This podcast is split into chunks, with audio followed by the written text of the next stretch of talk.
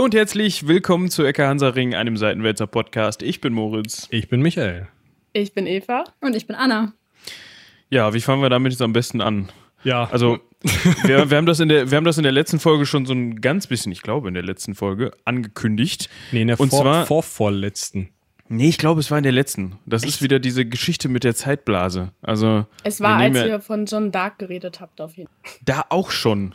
Also normaler, normalerweise mache ich das immer so, wenn wir Gäste da haben, dass ich die Gäste einfach mal ganz dreist danach frage, was sie dazu fähig macht, bei uns in der Folge zu sein. Ja, Naja. Was legitimiert euch dazu, hier zu sein? Was, Der lieber Michael hat uns bei Twitter geschrieben und meinte, bitte, bitte kommt bei uns als Gäste vorbei. Ich Das habe das ist die vielleicht ein bisschen Legitimation. anders formuliert, ja? Also, Ja. Nee, ich glaube, es waren drei, bitte. Und tatsächlich Ja, haben wir uns sein. dann dazu herabgelassen. nein, nein, ähm, wir, haben euch auf der, auf der Ganzorg kennengelernt, richtig? Oder Genau. auf jeden Fall Michael war da. Ähm, das ist quasi so ein, ja, wie nennt man das? Zusammenkommen von Wissenschaftspodcast. Ja. Also ja, wir haben jetzt schon raus, die Idee auf. wir haben jetzt schon rausgehört, ähm, ihr macht auch irgendwas mit Wissenschaft. Äh, Und ich erinnere mich noch so ganz grob daran, äh, dass euer Podcast die drei Meerjungfrauen heißt, aber ihr eigentlich zwei seid. Und das müsst ihr, glaube ich, auch noch mal so ein bisschen erklären an der Stelle. Ähm, ja, ähm, wir werden niemals müde, diese Frage zu beantworten, denn äh, ihr seid mit Sicherheit nicht die Ersten, die diese Frage stellen. Ähm, genau, wir waren mal zu dritt. Ganz am Anfang haben wir mit einer anderen Freundin von uns angefangen, den Podcast zu machen. Und die hatte dann irgendwann einfach keine Zeit mehr dafür, quasi den, den Podcast zu machen und ist dann ausgestiegen. Ähm, no hard feelings, wir sind immer noch sehr gute Freunde. Das muss man, glaube ich, auch mal dazu sagen. Ähm, genau, es war ein, es ist einfach so passiert. Und Eva und ich haben uns dann überlegt, dass wir trotzdem gerne weitermachen möchten, weil uns das Spaß macht. Und der Name einfach so cool ist und so gut zu uns passt, denn wir sind offensichtlich mehr Jungfrauen. Man kann uns nicht sehen in diesem äh, Hörspiel. Ähm, aber wir sind ganz offensichtlich zwei Meerjungfrauen und deshalb dachten wir, bleiben wir einfach bei dem Namen. ach, Ganz und ich genau. hatte gedacht, das hätte was mit eurem, eurem Fach zu tun. Wie nennt ihr das nochmal? Ähm, also offiziell, ihr habt da irgendwann mal den offiziellen Titel von diesem Studiengang genannt und ich dachte, Ja, richtig. Also Anna und ich, wir studieren beide ähm, Biological Oceanography in Gesundheit. Kiel. Das ist genau biologische Ozeanographie, wenn du es so übersetzen Ja, willst. biologische Meereskunde oder so Genau. kann man das nennen. Es ist theoretisch Meeresbiologie. Es ist nicht nur Mi Biologie, deshalb ja, hat es Ja. den Titel, weil das auch eben ähm, ja auch so ein bisschen Chemie des Ozeans, Physik des Ozeans mit umfasst. Aber größtenteils, das ist zumindest das, was wir beide jetzt auch machen, äh, worin wir uns so ein bisschen spezialisieren, in die Richtung gehen, ist auf jeden Fall Meeresbiologie. Genau, Biologie, Ökologie, sowas in die Richtung. Ja, genau. Und Ja. Darüber reden wir auch in unserem Podcast, genau, über so meereskundliche Themen. genau. Wie lange macht ihr das jetzt schon? oh, schon eine gute Frage. Also eure. Seit- äh, Fast zwei Jahren tatsächlich. Äh, Im Januar letzten Jahres haben wir angefangen. Da kam unsere erste Folge raus. Aber ihr macht Ja. also ähm, in welcher Regelmäßigkeit muss man da mit Folgen rechnen? Oder Man, ist das ganz. Wenn man uns äh, gerne hören möchte, dann muss man leider damit zufrieden sein, dass wir sehr unregelmäßig Folgen rausbringen. Das Problem ist, dass ähm, ja, wir beide halt äh, in unserem Master sehr aktiv unterwegs sind und immer mal wieder zwischendurch Phasen haben, wo wir nicht so regelmäßig Folgen rausbringen. Wir haben uns eigentlich als Ziel gesetzt, mindestens eine Folge pro Monat rauszubringen. Das hat in der letzten Zeit auch ganz gut geklappt. Wir haben tatsächlich letzten Monat sogar zwei Folgen rausgebracht. Das war was ganz Neues. Aber wir sind nicht so regelmäßig, dass wir jetzt sagen, alle zwei Wochen donnerstags kommt die Folge oder so. Ja. Aber genau, also wenn wir eine Folge rausbringen, dann ist es auf jeden Fall immer am Meerjungfrauen Mittwoch. Ähm, genau. Klar. Aber genau, der ist eher so unregelmäßig. Meistens. Genau, also es ist nicht wie Monat bei euch oder so, jede Woche bringt ihr, glaube ich, sogar eine Ja. raus, richtig? Ja. Jeden Montag Nee, das schaffen 10. wir definitiv nicht. Nee. Ja, das hat aber auch Vorteile, wenn man das nicht regelmäßig macht. Dann kann man es nämlich auch nicht vergessen. Es ist dann nicht so montags um elf, so nach dem Motto, hm, warum kam keine Folge? Ups, tja, habe ich wohl vergessen. Äh, selten, kommt selten vor, kann aber schon mal vorkommen. Ne? Vor allem, wenn dann irgendwie äh, am Sonntagabend irgendwas dazwischen kommt. Äh, ist immer ein beliebter Zeitpunkt, um Folgen zu planen und einzustellen. So auf den letzten Drücker natürlich. Ähm, ja. Ja. Also wenn diese Folge zu spät rausgekommen ist, Moritz war's. Hatte nichts damit zu tun, dass äh, die beiden drei Meerjungfrauen irgendwie zu spät dran waren oder ich. Nein, es war Moritz. Und das ist ja auch nicht live, sondern ein Podcast. Ne? Da kann man ja, also das zu spät kommen ist da ja auch relativ. Ähm, aber wie es bei uns ja bekanntermaßen immer der Fall ist, müssen wir, das geht gar nicht anders, so ein bisschen auf die letzte Folge verweisen. Und wie eben angekündigt, äh, weiß ich nicht mehr, was das war, weil ich das nämlich noch nicht eingestellt habe. Aber ich weiß, ich, weiß, dass, ich weiß, dass Michael das noch weiß. Deshalb kann ich mich ganz entspannt zurücklehnen und das funktioniert. Ähm, ja, äh, wir haben die Leichensynode besprochen. Ein Stimmt. super spannendes Thema, ähm, wo ich jetzt wahrscheinlich aus äh, zwei großen Meerjungfrauenaugen angeguckt werde, weil ähm, es handelt sich Also um ich hoffe, aus, ich hoffe aus vier. Nee, Meerjungfrauen haben, je, haben immer nur ein Auge. Ich weiß nicht, ob Ah. ihr das wusstet, aber haben ja. dann so ein Horn auf dem Kopf und schmeißen mit Steinen von irgendwelchen griechischen Inseln runter. richtig, Okay. richtig. Du hast es erfasst. Ähm, nee, Leichensynode, ähm, da ist mal ein Papst ausgebuddelt worden und ähm, äh, vor Gericht gestellt worden und dann mehrfach in den Tiber geworfen, mehrfach wieder rausgeholt und mehrfach wieder bestattet und ausgebuddelt worden. Hört die Folge. Ähm, wir haben uns hart beömmelt, ob der Tatsache, dass es da ja jemanden gegeben haben muss, der diesem schon kurz vor skelettierten, aber noch zusammenhängenden Papst hinterhergefeudelt hat. Das ähm, ein armer Mensch, Ja. aber eine schöne Idee für einen Film. Ja, ähm, der Film heißt dann Der Diakon, aber da haben wir letzte Folge auch schon äh, Patent drauf angemeldet quasi. Ähm, Patent. Also, Pat Patent, genau. Äh, also bitte klaut uns die Idee nicht an unsere Zuhörer und auch an unsere Gäste, bitte. Mensch, dabei sind wir doch so gut in Filme machen. Ja, ähm, aber wir können auch noch auf eure letzte Folge verweisen, beziehungsweise auf eine eurer letzten Folgen, oder? Ähm, Ja, Beziehungsweise- bestimmt. geradezu auf den Adventskalender finde ich, glaube ich, noch cooler, weil ähm, tatsächlich habe ich heute beim Einkaufen drei Folgen davon gehört. Ähm, also die letzten drei, weil ähm, ich komme mit den So laut Podcasts auf dem Handy, hinterher. während du an der Kasse standest? Klar, immer. Ich, äh, Hä, das wäre mal was. Voll die gute Werbung für uns eigentlich. Ja, mehr Jungfrauen Ultra Michael. ja. schön. Habt ihr eigentlich auch Merch? Noch nicht. Noch nicht. Noch nicht. Oh, da. Die Betonung liegt auf okay. noch. Ähm, ja, aber genau, im momentan ist ja Dezember. Die Folge kommt ja hoffentlich am 14. Dezember raus. Und das Moritz. heißt, Immer. das heißt, momentan läuft unser Adventskalender. Da bringen wir tatsächlich jeden Tag eine äh, kleine Folge raus, in der wir auf Wünsche von unseren HörerInnen eingehen und äh, kurz was über Tiere, die sich gewünscht wurden, erzählen aus dem Meer. Genau. Also es gibt quasi jeden Tag einen Organismus, der behandelt wird.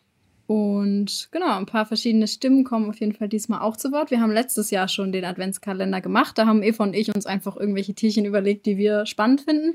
Und dieses Jahr haben wir es eben geöffnet für unsere HörerInnen, dass die uns ähm, ja gerne sagen können, was sie gerne hören möchten, worüber sie mehr erfahren möchten. Und dann ja, Richtig. gibt's Und jeden man munkelt, man hört eure Stimmen auch noch diesen Das, Dezember. das mag passieren.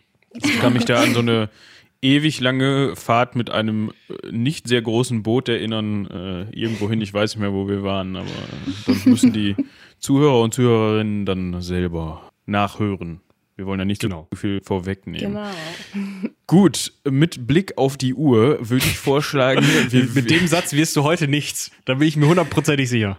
Ja, deshalb wollte ich so ein bisschen zum eigentlichen Thema kommen, weil das Okay. wird heute wahrscheinlich eine längere Folge. Auch ein Vorteil des Formates Podcast, weil die Zuhörer und Zuhörerinnen können jetzt nämlich schon äh, auf ihre Podcast-App gucken oder wo auch immer sie das konsumieren und sehen, dass diese Folge wahrscheinlich äh, drei Stunden 25 lang ist oder so. Wir wissen das noch nicht an dieser Stelle. Wir schauen mal. Ähm, wir haben auf jeden Fall einiges vor. Und ähm, wenn Leute des Lesens mächtig sind, können sie erahnen, obwohl können sie vielleicht einfach, können sie nicht, weil ich noch nicht weiß, welchen Folgentitel ich vergeben habe. Aber so, so äh, Clickbait-mäßig ähm, wird der nicht sein. Ich könnte sowas machen wie, ähm, äh, ihr rechnet nie damit, was auf dieser Expedition passiert ist oder sowas. Das wäre schön, aber das machen wir nie, deswegen. Nee, Nee. aber ich versuche ja schon immer so die Folgentitel so ein bisschen so zu vergeben, dass man nicht, also dass, dass das so ein bisschen spannender klingt, als es, also nicht als es wirklich ist, weil die Storys sind ja schon spannend, aber ihr wisst, was ich meine, egal. ähm, Jetzt müssen wir uns noch überlegen, geht es jetzt, also es geht jetzt primär um die, ähm, und jetzt muss ich mich konzentrieren, das habe ich eben in der Vorbesprechung schon gesagt, um die Valdivia-Expedition. Und es ist sehr schwierig, aus dem Wort Valdivia nicht Vivaldi zu machen, wenn ich das so ausgeschrieben sehe. Also mein Gehirn kommt da schon hat da schon, äh, ist schon am struggeln, so rum. Ähm, aber es geht jetzt mehr um die Expedition als um den Herrn äh, Karl Friedrich, oder? Ich oder glaube, beides so Karl, gleich? Karl Friedrich ist ja der Gründer der Expedition, aber ich glaube, ähm, den können wir, also nicht hinten über, aber schon. mit erwähnen. Ja, es geht genau. aber primär um die Expedition, ähm, an der Herr Karl Friedrich, und da haben wir uns, glaube ich, auch schon drüber unterhalten, wie man den Nachnamen den richtig Thun. ausspricht. Wir einfach. Ne? ne? Was sagen die Expertinnen? Das ist ja eher so euer Fach. Ich hätte auch June gesagt, aber. Also Ja. Huhn. Er war ja Deutscher, wenn ich es richtig weiß. Also Ja, äh, ich Deutscher einfach war. mal Aber, Karl June aussprechen. Ja. weil, weil, also sonst, ich, ich stelle mir das halt auch komisch vor. Ich meine, damit, damals gab es noch keine äh, Radiosendungen, aber Herr Huhn, das klingt ja immer direkt so, weiß ich nicht. Nee. ähm, ja, die Eckdaten vielleicht auch direkt, damit ihr wisst, wo wir sind, weil wir natürlich völlig aus dem Frühmittelalter abgedriftet sind, denn ihr könnt euch vorstellen, Expeditionen waren jetzt 900 und ein paar kaputte noch nicht so en vogue. Ähm, wir befinden uns zwischen äh, dem 31.07.1898 und dem 1.05.1899, also mitten im Wilhelminischen Kaiserreich äh, und fahren mit einem Dampfer rum. Wie sind wir eigentlich auf dieses Thema gekommen? Ich hätte jetzt noch mal eben eingewendet, dass wir uns mal wieder so zeitlich, vor allem mit Bezug auf der, die letzte Folge, so richtig verfahren haben. Ja. Also es war so, also, das ist, also unsere Hörer kennen das schon. Ne? Es ist so, ja, wir sind jetzt in der Spätantike angekommen. Oh, doch Hochmittelalter, schade. Aber Aber nächste habt ihr Folge. denn den Anspruch, das äh, chronologisch irgendwie abzuarbeiten? Die, die ursprüngliche Nee? Idee war mal von gestern nach damals zu gehen. Also immer weiter zurück durch die Geschichte. Ähm, ja, hat nicht geklappt. wir vergessen immer viel zwischendurch einfach, was, Naja, was noch wir, interessant wir waren ursprünglich mal zu dritt, also wir, wir kennen das mit den Ideen. Habt ihr denn einen, einen festen Plan, so irgendwie von, von ganz oben im Meer nach unten oder von unten nach oben oder Nee. Nee, absolut Okay. nicht. Erst Schnecken dann? Aber die Idee, kam die von dir, Eva, oder? Ja, ich glaube, ich hatte das eingeworfen, weil wir hatten ja. Überlegt, was wir so zusammen machen können und was sich anbieten würde. Und wir haben ja auch noch so andere zwei, drei Ideen im Petto, aber dem will ich also auch noch nicht zu viel drüber reden. Ähm, und, aber ich glaube, dann kam relativ schnell, dass man so eine Expedition eigentlich ganz cool machen könnte, weil ich glaube, ich mal die Marco Polo-Folge von euch gehört habe. Mhm. Und ihr habt das ganz gut aufbearbeitet und dann war eben die Idee, dass wir dann vielleicht so ein bisschen, ja, noch ein bisschen was dazu erzählen könnten, was die eben so gefunden haben und ein bisschen biologischen Background dazu liefern können. Und weil Anna und ich die Tiefsee ja auch ganz cool finden und da auch ganz gern zu Hause sind, ähm, ja, bietet sich das eben an. Weil das ja quasi so die erste deutsche Tiefsee-Expedition war. Ja. Ohne jetzt viel vorwegzunehmen. Ja, tatsächlich waren die Ösis schneller. Also Österreich-Ungarn hatte vorher fünf Expeditionen gemacht, irgendwie ins Mittelmeer und ins Rote Meer mit dem Schiff Polar und oder mit dem Typen Polar. Ich weiß es gar nicht mehr. Die Polar-Expedition. Äh, Nee, ich, ich, ich glaube, ähm, es war der Kahn. meistens das Ja. Schiff, ja. ja. Transportdampfer seiner Majestät Schiff Polar. Schönes Ding. Ja, ähm, Ich, Genau. ich finde, womit man ganz gut einsteigen kann an dieser Stelle, ist mit dieser äh, Abyss, Abyss, meine Güte, stolper ich schon direkt, Theorie. Sprich, man spricht es so aus, ne? Ich fand das Abyss. Wort schon immer Abyss einfach. Abyss. Ja, ja. Ähm, Theorie. mit Ä. Ähm, Weißt du? Ja, irgendwie, das, ich, ich kenne dieses Wort, bin aber schon mein Leben lang tue ich mich schon schwer damit, es richtig auszusprechen.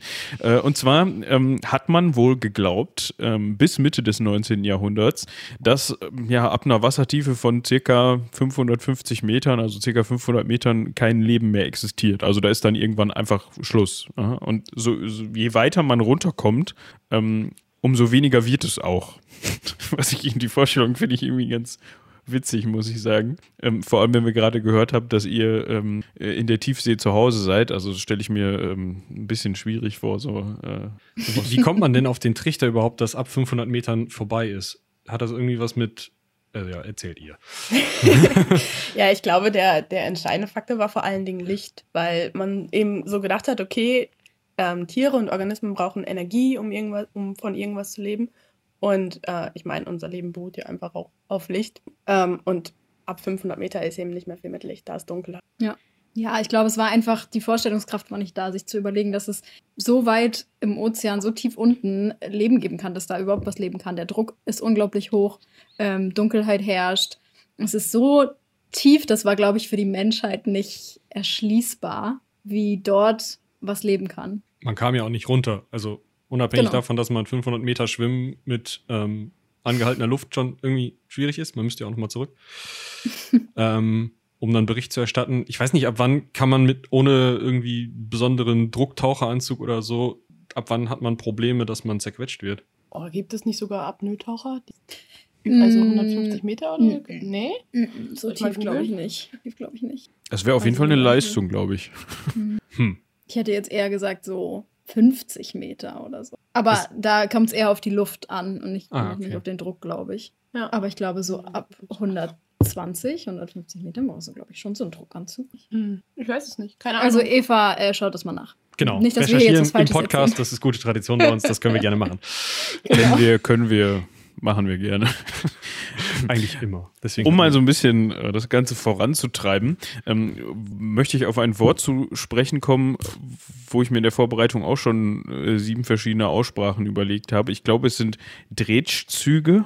Dretsch, würde ich sagen. Dretsche, ja. Mit, Dretsche, okay. mit, okay. Äh, und zwar ähm, hat das ein Herr Thompson in den 1860er Jahren durchgeführt. Herr Thompson war Schotte und hat dann um Großbritannien und im Mittelmeer diese Drätschzüge durchgeführt. Und wenn ich das richtig verstanden habe, kommt das von dem Wort ähm, Dretsche, was so viel wie Schleppnetz bedeutet.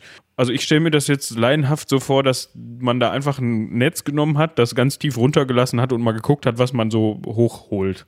Ja, ich glaube, man muss unterscheiden, weil es gibt einmal diese Schleppnetze, die du dann quasi über den Boden ziehst und je nachdem, was für eine Maschenweite die dann haben, kannst du auch dementsprechend Organismen einsammeln. Aber ähm, in diesen Schleppnetzen gehen natürlich alle ähm, Organismen, die im bentischen Bereich, also quasi im Meeresgrund an sich, zum Beispiel, keine Ahnung, Würmer ist vielleicht das einfachste Beispiel, leben, verloren. Also die kriegst du dann nicht mit. Und die Dretschen an sich, die ich kenne, das sind welche mit einem richtigen Schließmechanismus, in dem du dann wirklich das Sediment, was auf dem Meeresboden ist, mit einschließen kannst. Und so stellst du eben sicher, dass du auch wirklich alles mitnimmst. Also dann holst du quasi so einen ganzen Sack voll Schlamm hoch, den du dann an Bord nochmal durchsuchen musst. Ich weiß nicht, inwiefern die das genau auf dieser ähm, Tiefsee-Expedition unterschieden haben. Ich glaube, die hatten eher nur Schleppnetze, was man heute vielleicht eher nicht mehr als ähm, Dretschen bezeichnen würde. Genau, die haben das auch, glaube ich, eher Trawls genannt. Und Ja. das sind halt Schleppnetze eher als Dretschen, ja. Genau, also man kann sich das vorstellen wie so ein Netz, was sie dann so eine Weile hinter sich hergezogen haben, über den Meeresgrund und alles mitgenommen haben. Und je nachdem, wie die Maschengröße von diesen Netzen waren, haben die dann dementsprechend die Lebewesen einsammeln können. Es klingt für mich ziemlich, also zumindest wenn es dann oben ist, ziemlich nach, nach dem, was ich in der Archäologie sonst so mache. Kleinteile auseinandernehmen und hinterher wieder puzzeln, oder? Also man kriegt doch, weiß ich nicht, wenn ich mir jetzt vorstelle, du ziehst das durch so einen Korallenriff, dann hast du ziemlich viel Schutt und sonst gar nichts, oder? Ja, also generell würde ich nicht empfehlen, solche Schnappnetze durchs Korallenriff zu ziehen. ähm, aber vielleicht mal zum, als Beispiel zu nehmen. Ich habe mal ein Praktikum auf der Nord, also auf dem Schiff auf dem Nordsee gemacht und da haben wir das eben auch gemacht und das fünf Minuten hinter uns hergezogen. Und da ist es dann quasi so gewesen, dass wir eimerweise Krabben hochgeholt haben, die wir dann ähm, durchgucken müssen, nicht unbedingt wieder zusammenpuzzeln. Die haben noch gelebt. Wir haben dann quasi die schnell nur vermessen, geguckt, ob es Männchen, Weibchen sind und wieder zurück ins Wasser geworfen. Aber so in die Richtung geht das dann. Also die sind schon relativ intakt, je nachdem, was man eben hochholt. Also wenn man jetzt irgendwie so eine bentische Qualle oder so hochzieht, also so eine äh, bentipelagische Qualle, die irgendwie in Nähe des Meeresgrund lebt, dann ist es natürlich schon wieder schwierig. Und generell ist es auch schwierig, wenn man aus einer ganz tiefen Tiefe Lebewesen hochholt, weil die durch, das, ähm, durch den Druckunterschied eben natürlich auch sterben. Also wenn die Ah. dann so schnell hochgezogen werden, so schnell können die sich nicht anpassen. Ja, und dann ist es halt vorbei mit denen. Das klassische So Blobfisch-Phänomen, die gibt es doch auch, dass die irgendwie Richtig, ganz genau. lecker. Da stelle ich mir jetzt so die Frage aus, so, wenn ich mir überlege, wie ich das angehen würde, wenn ich jetzt so, so ein, ähm, mit so einem Schleppnetz oder mit einem Netz generell was hochholen möchte. Ähm, ich musste an unsere Folge zum Achtung, Kinderkreuzzug denken. Da hatten wir nämlich mal über was ähnliches gesprochen, nicht über Netze. Aber ja, pass auf, wie, wie ich jetzt darauf komme. Und zwar hieß es doch da, dass denen, dass die losgelaufen sind und denen versprochen wurde, dass sie durch, äh, dass entweder, dass sich das Meer teilt oder dass das Mittel, dass sie durchs Mittelmeer durchlaufen können oder nicht. Äh, ja, genau, stimmt. Die sollten, äh, das, das Mittelmeer sollte sich teilen wie bei, ähm, wie bei Moses. Äh, war das Moses? So, und, und, und Ja. äh, das setzt ja voraus, Nee, Moses. dass wenn, wenn man jetzt das Mittel, dem Mittelmeer den, den, den Korken rausziehen würde, ja, das, und das läuft jetzt ab, so dann habe ich ja wahrscheinlich eine Gebirgslandschaft vor mir. Oder also nicht, nicht keinen keinen keinen flachen Boden, wo ich mal eben bis Jerusalem so drüber laufen kann. Und das wird ja, also ich habe ja unterschiedliche Höhen und so weiter. Und wenn ich mir jetzt überlege, ich ziehe da so ein Netz durch, habe ich da nicht auch ein großes Risiko, dass ich das verliere, dass da was kaputt geht, dass ich irgendwo hängen bleibe oder so? Du meinst, Gerade solchen unfreiwillig Tiefen? ankerst. Genau. Ja. Das ist ja, äh, ich weiß nicht, ob ich jetzt was vorwegnehme, aber das ist ja auch passiert auf dieser Ah, Expedition. okay. Genau. Also die sind irgendwo Ja. hängen geblieben, haben sich das ganze Netz Genau, unten und am Boden Netz ist- zerrissen. Ja, nicht ganz zerrissen, aber es ist äh, nur so halb gar wieder nach oben gekommen und die konnten nur so die Hälfte von dem, was vermutlich drinne gewesen wäre, überhaupt verwenden.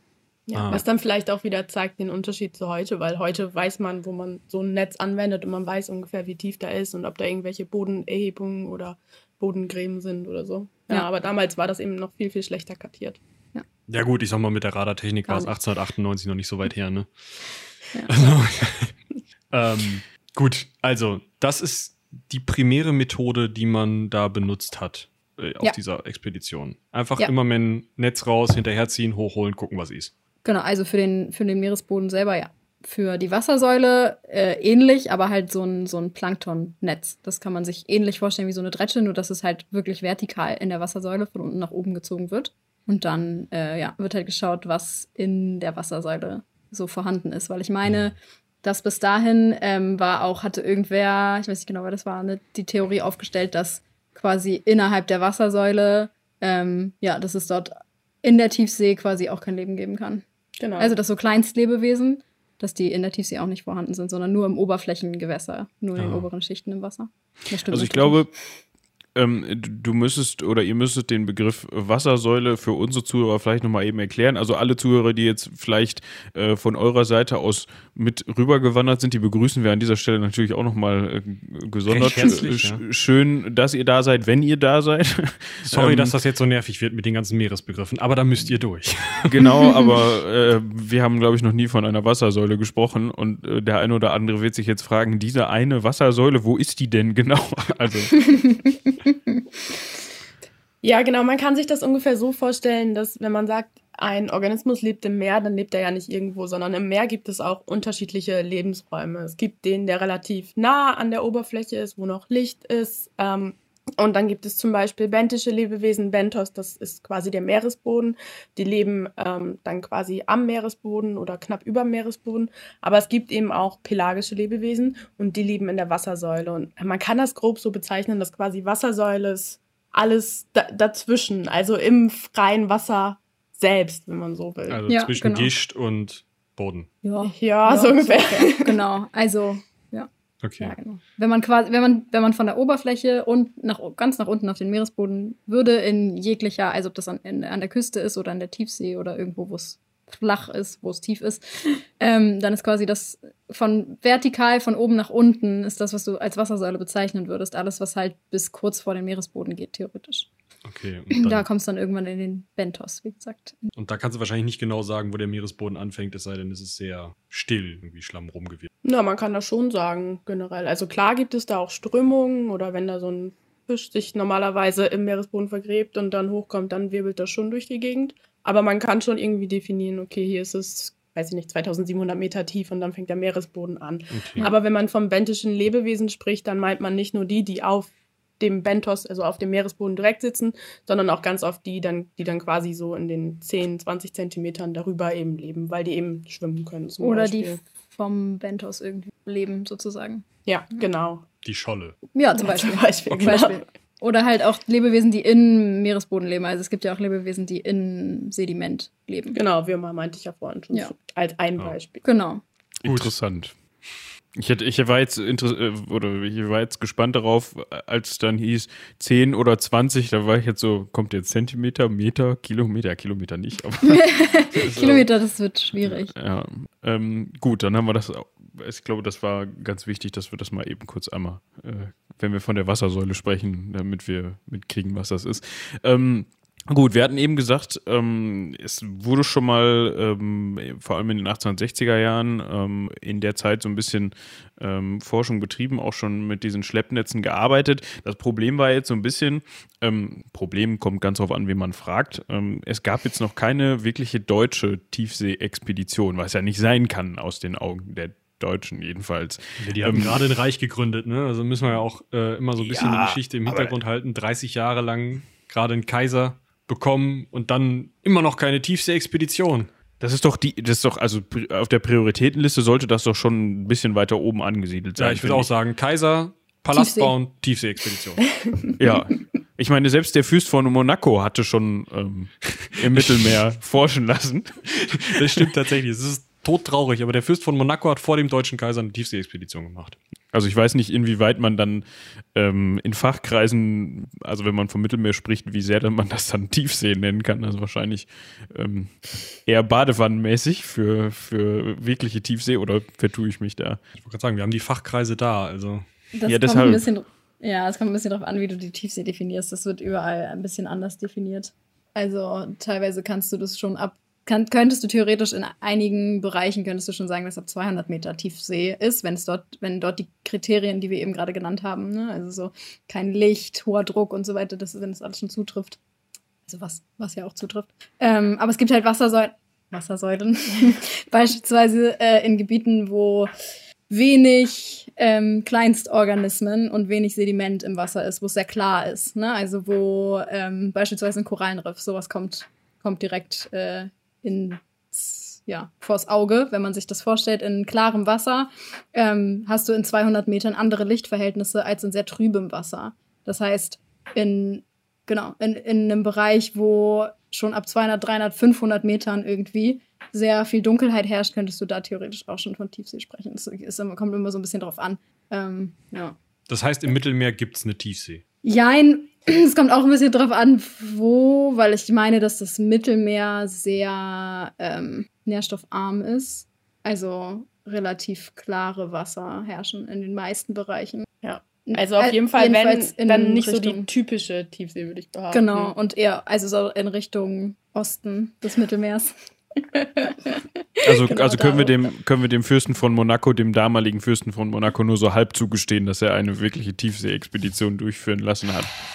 Ja, das ist immer so, das ist immer so Definitionssache, ne? Also wie gesagt, so jede, alleine jede Publikation definiert das für sich anders, ja. was sie als Tiefsee Schön. ansehen. Ich persönlich würde eher sagen, so vom Gefühl her ist alles, was da 1000 Meter ist, Tiefsee, weil man mit der Tiefsee so richtig, wie gesagt, eine hohe Drücke, total, äh, ja, extreme Bedingungen sozusagen verbindet. Und man muss ja das auch nicht aus der Sicht von heute betrachten, sondern aus der Sicht von damals, wo die halt davon ausgegangen sind, okay, keine Ahnung, nur in den Oberflächengewässern sind halt die Tiere, die wir kennen. Also ich glaube, für damals waren das schon viele neue Erkenntnisse, die die da zutage gebracht haben.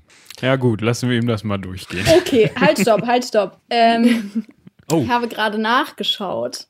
Eieiei, okay, das hätte ich jetzt nicht gedacht. Ähm, ich nehme alles zurück, was ich gerade oder was wir gerade gesagt haben. Äh, der tiefste Punkt im Mittelmeer ist das Kalypso-Tief. Das ist 5109 Meter tief. Das würde ich schon als Tiefsee bezeichnen. Ja. Okay, das also von wegen Badewanne, da ist. Äh nee, es ist schon sehr tief. Das ist tatsächlich und es ist sehr nah an Griechenland tatsächlich. Oh. Das hätte ich jetzt auch nicht gedacht. Okay, ah, verrückt. Ich lerne auch immer wieder neue Dinge. Guck mal da. Ja, das kennen wir. Das, äh Krass. Interessant. Ja. Gut. Also vielleicht also, müssen wir ihm das doch zugestehen. Ja, ja gut, ich weiß nicht genau, wo er da damals rumgefahren ja. ist. ja, die, wie gesagt, die Österreicher sind da auch ein bisschen rumgefahren im Mittelmeer und im Roten Meer. Und dementsprechend ähm, sagen wir mal, das waren alles Tiefsee-Expeditionen. Und die Deutschen haben es dann mit der Gazelle, tatsächlich, die hatten einen merkwürdigen Humor, was äh, Schiffsnamen angeht. Es gibt ein anderes Schiff, also die Gazelle gibt's, die Valdivia, über die wir ja noch sprechen werden. Unter anderem ist da auch mal ein Schiff rumgefahren, das hieß seiner Majestätsschiff Olga. Finde ich auch etwas also, schwierig. Wurde das auch immer so ausgesprochen? Oder gibt's da, hatten die auch so eine schöne ähm, äh, HMS-Abkürzung? SMS ist das. es ist Seiner ah, Majestät SMS, ja klar. SMS, Hm. klar. Wenn es eine Kaiserin gegeben hätte, wäre es äh, IMS, Ihrer Majestätsschiff. Ja, macht Sinn. So. Ähm, das ist im Englischen einfacher mit Her und His Majesty. Egal. Es sei denn, das Schiff kommt aus Australien. Dann ist das, glaube ich, Her Majesty Australian, Australian ja. Ship. Ja, H-M-A-S. Genau. Ja. Gut. Muss man ja auch wissen, ne? Wichtig. Nein. Einfach nein. Naja, schon, wenn man hört HMS Challenger oder so, dann muss man das Ja. schon wissen. Ist schon spannend. Stimmt. Das war nämlich auch irgendwie so ein bisschen der, der ähm, Stein des Anstoßes, also nee, das Schiff des Anstoßes für ähm, die jetzt kommende, also die Valdivia, die deutsche Expedition, war diese Challenger, die unter Leitung von Name vergessen, Name wirklich vergessen, die Damen. Auch nicht. ähm, Das ist ein Mensch und kein Tier, damit kennen wir uns nicht aus. Ach so, okay, sorry. Äh, Mensch, da lässt uns Wikipedia einmal. Ah, von Herrn Thompson. Da, genau, genau. der Thompson, über den wir gerade schon geredet haben. Unter dessen Sag Leitung doch. ist diese. Was? Sag ich doch. Ja. Unter dessen Leitung. Dich habe ich nicht gefragt, ja? Ich weiß, ich habe auch nicht geantwortet. Ähm, unter dessen Leitung ist diese Challenger-Expedition rumgebrettert, hat ähm, 68.890 Seemeilen zurückgelegt und ungefähr alles außer dem Indischen Ozean erkundet. Ähm, also, ne, so auf ihrem Weg. Also, so, die sind ja nicht überall lang gefahren, sondern halt nur einen Weg. Ähm, hat da eben diese ähm, Dretschzüge gemacht, ähm, Tiefenlotungen vorgenommen und so weiter. Und diese Ergebnisse wurden dann publiziert und daraufhin hat ähm, unter anderem Karl Schun, der Expeditionsleiter der Valdivia oder der spätere Expeditionsleiter der Valdivia-Expedition, gesagt, ich will auch. Ich glaube, das. Ja, und an dieser Stelle können wir vielleicht noch mal eben kurz auf den Karl Friedrich zu sprechen kommen. Ah. Äh, Wer, wer das denn überhaupt war, da hatten wir am Anfang schon mal so ein bisschen ähm, angerissen, äh, dass der da federführend unterwegs war. Ähm, Karl Friedrich ist geboren am 1.10.1852. Ah, Jetzt müssen wir wieder rechnen, weil wir das natürlich nicht im Voraus gemacht haben. Der war also zu dem Zeitpunkt der Expedition 46. 46, danke Michael. Ja, das ist gar nicht so einfach gleichzeitig zu reden und zu rechnen, danke das. Oder hast du das vorbereitet? Das wäre ja. Nee, ich hatte es nicht vorbereitet, aber 1852, also 1852, 1898 minus 1852 ist jetzt nicht so schwer. Ja, Kannst ja die 18 über einen Bruchstrich kürzen und egal. wie auch immer, Mathe. Ja, es Ja, ist, Herzlich äh, willkommen zum Mathe-Nachhilfe-Podcast. hatten wir auch schon häufiger. Kann nicht schaden. Ähm, gut. Vielleicht dann mit einer anderen Kooperation. Also nicht, dass ihr nie kein Mathe könnt, aber vielleicht gibt es ja irgendwo noch so einen Special ähm, Mathe-Podcast, der dann, äh, keine Ahnung, äh, die Kurvendiskussionen in Podcast-Form durchführt oder so. Nein, man muss dazu sagen, Anna und ich haben mal tatsächlich zusammen ein Mathe-Tutorium geleitet. Erfolgreich, würde Es ich war, sogar behaupten. also war auch sehr spaßig, würde ich behaupten. es war richtig spaßig. Ja. Ich glaube, wir waren schon die spaß- spaßigsten TutorInnen dort. Alle wollten zu uns. Wir hatten da teilweise 80 Leute sitzen. Also, Ja, okay, egal. Äh, Egal, äh, wir wollten jetzt hier über ja, Karl schon reden. Der Gute war reicht jetzt. 46, haben wir jetzt ausgerechnet. Er war 46, genau. ähm, und er war studiert. Er hat unter anderem ähm, an der Universität in Göttingen Zoologie studiert und ist dann später auch noch an der Universität Leipzig gewesen. Hatte da unter anderem auch ein, äh, eine Professur inne, äh, auf jeden Fall einen Lehrstuhl inne. Ja, und der hat sich eben, ähm, ich will nicht sagen darüber beschwert, dass man ja noch keine äh, Expedition durchgeführt hat, aber irgendwie doch. Ja, was heißt beschwert? Er hat sich halt einen, einen Vortrag oder hat einen Vortrag gegeben äh, darüber, dass es eben diese Expedition nicht gab vor ähm, der Gesellschaft deutscher Naturforscher und Ärzte.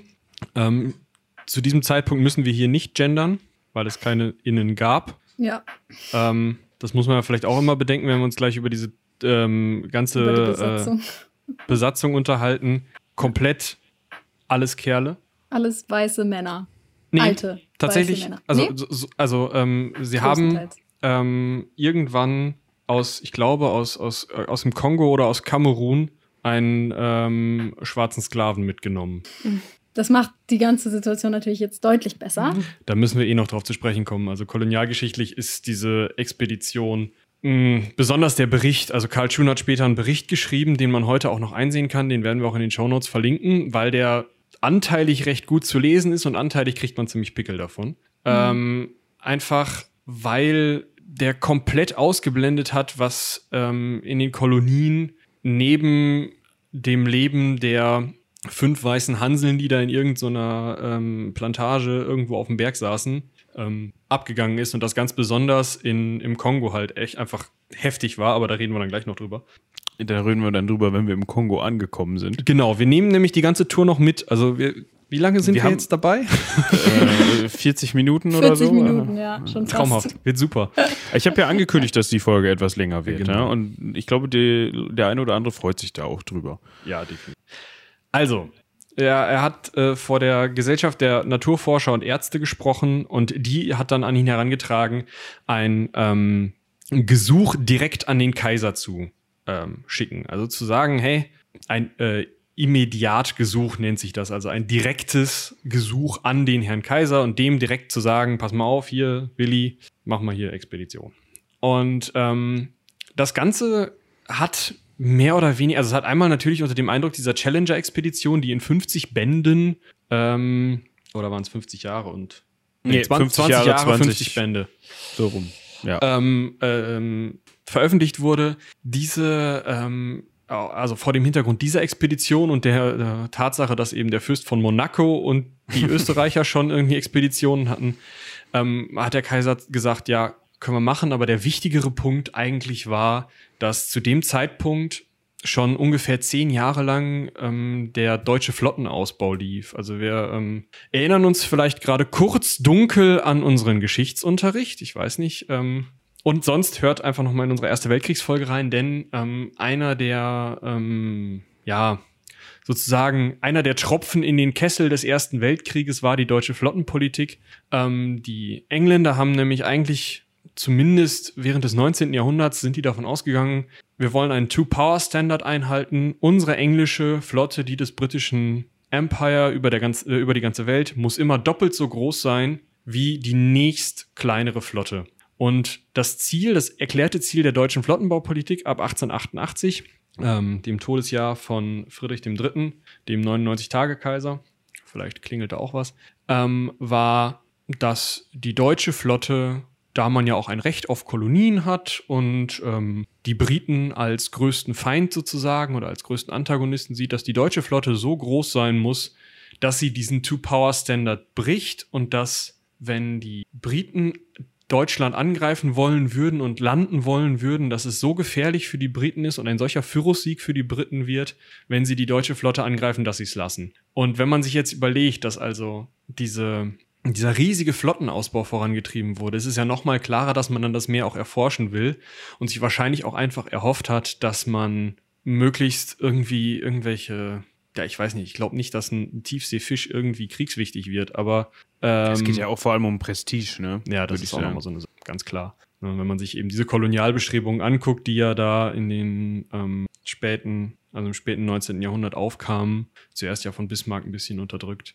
Ähm, da ging es ja auch einfach nur darum, wir wollen auch einen Platz an der Sonne, um nochmal einen Reichskanzler zu zitieren. Wir wollen auch Großmacht sein, nachdem wir jetzt unser Reich gegründet haben. Wir wollen auch mit vorne, äh, vorne mitspielen halt. Und da ist eben ganz klar, denke ich, diese Expedition auch ja mit dahinter zu sehen. Und, ähm, man kann sich dann auch vielleicht ein bisschen mehr vorstellen, mit was für einem Gedanken auch dieses Buch geschrieben wurde, was dieser Karl Schun dann geschrieben hat. Also welche Idee dahinter stand, ein populärwissenschaftliches Werk rauszubringen, was diese Expedition erzählt. Das ist eigentlich im Endeffekt, das ist mehr eine, eine entspannte Erzählung dessen mit so ein bisschen hier und da gibt's mal einen Tiefseefisch und es ist weniger ein, eine wissenschaftliche Publikation, die war, kam auf einer ganz anderen Ebene. Also dieser, die Sachen vom, oder diese, dieser Bericht von Karl Schun ist, ähm, ja, populärwissenschaftlich, wenn das Wort wissenschaftlich da überhaupt, ähm, ja, Zu verwenden ist. ja, genau. Ähm, obwohl, das muss man ja, das muss man ihm ja zugestehen, der Karl Friedrich ja das durchaus konnte. Also ja, ja, der hat ja die Veröffentlichung, die wissenschaftlichen Veröffentlichungen auch gemacht.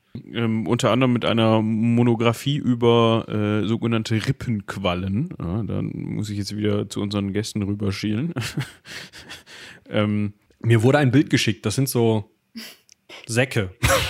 Ja, genau, es sind Säcke.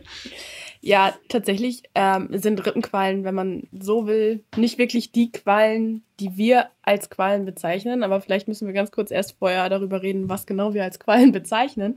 Weil eigentlich bezeichnen wir, oder die Quallen, die wir kennen, sind eigentlich auch nur ein ganz bestimmtes Lebensstadion von bestimmten Quallen. Taxa, wenn man so will, also von, von Schirmquallen und äh, Staatsquallen zum Beispiel. Also, weiß nicht, ähm, Aurela Aurita, wie heißen die nochmal auf Deutsch? Ohrenqualle. Äh, Ohrenqualle, genau. Die kennt man vielleicht mit, ähm, weil die eben auch in Nord- und Ostsee beheimatet ist und mit ihren langen Tentakeln und so weiter. Das sind so die Quallen, die wir kennen. Aber das ist nur ein Lebensstadium von denen. Ähm, Also und die, die einen dann diesen beim Stadien. Schwimmen immer nerven quasi. Sorry. Genau. Ganz genau. Aber es gibt tatsächlich okay. noch, also das, so leben die nicht in ihrem ganzen Lebenszyklus, sondern die leben auch eine Zeit lang sessil, also am Boden oder woanders befestigt. Ähm, und Rippenquallen sind, wenn man so will, eine ganz, ganz andere Gruppe. Die sind nicht mal mit denen verwandt. Weil Quallen gehören ja zu den Nesseltieren, weil die Nesselzellen haben. Das sind die, die dann einen stechen. Zum Beispiel Seeanemonen gehören auch zu den ähm, Nesseltieren. Aber die Rippenquallen sind nicht mal damit äh, verwandt. Man hat das früher so in eine Gruppe gesteckt, weil die eben die primitiven Merkmalen quasi, kann man sagen, okay, das sind alles Quallen, aber es sind eigentlich nicht so richtig Quallen. Tatsächlich sind es ähm, 100 Arten und die haben, wie du gerade schon gesagt hast, sind so sackförmig, wie man das eben vielleicht auch von Quallen, wie wir sie kennen, kennt. Also sind quasi so, ja, genau, haben so, so eine Schirm, Glocke, genau, ja. wie eine Glocke. Aber die haben eben auch acht Rippen, die dann so längs von vorne nach hinten langlaufen. Und an denen sind tatsächlich so Wimpernreihen befestigt, äh, mit denen die dann eben sich auch fortbewegen können, auch wenn die meistens einfach durchs Wasser laufen. Und zusätzlich haben die eben auch zwei lange Tentakel, mit denen die noch, ja, so kleine Krebstiere aus dem Wasser fischen, aber auch teilweise kleine Fische. Genau. Äh, ja, also es sind keine richtigen Quallen, aber man bezeichnet sie als Quallen, als Rippenquallen eben. Stenophora. Wir Genau. können auf jeden Fall festhalten, der Karl Friedrich war großer Fan von denen, beziehungsweise hat sich äh, damit beschäftigt. Und äh, diese Monographie wurde äh, 1880 auch in einer ähm, ja, internationalen Reihe veröffentlicht, also um, um genau zu sein, in der Reihe Fauna und Flora des Golfes von Neapel. Ja, und dadurch ähm, hat der Karl Friedrich durchaus internationales Ansehen erlangt und ähm, war also kein Unbekannter auf dem Gebiet. Also das muss man auch dazu sagen.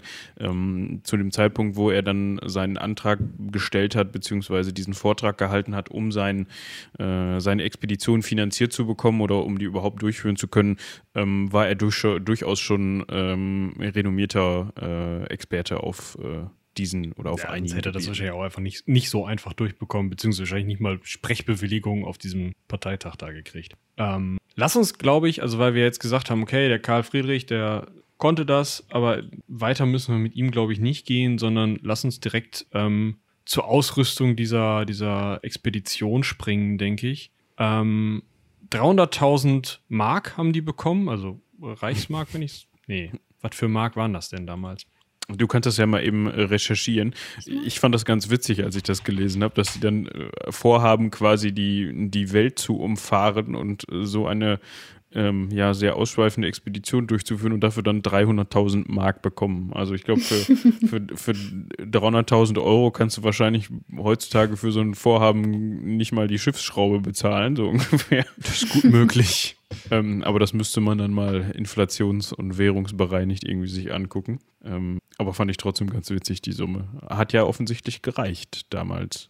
Bist du vorangeschritten mit deinen. Äh, Ja, ist, bevor der Reichsmark, die ähm, in der Weimarer Republik ähm, äh, unterwegs war, gab es die Papiermark, die ab äh, 1919 äh, gültig war.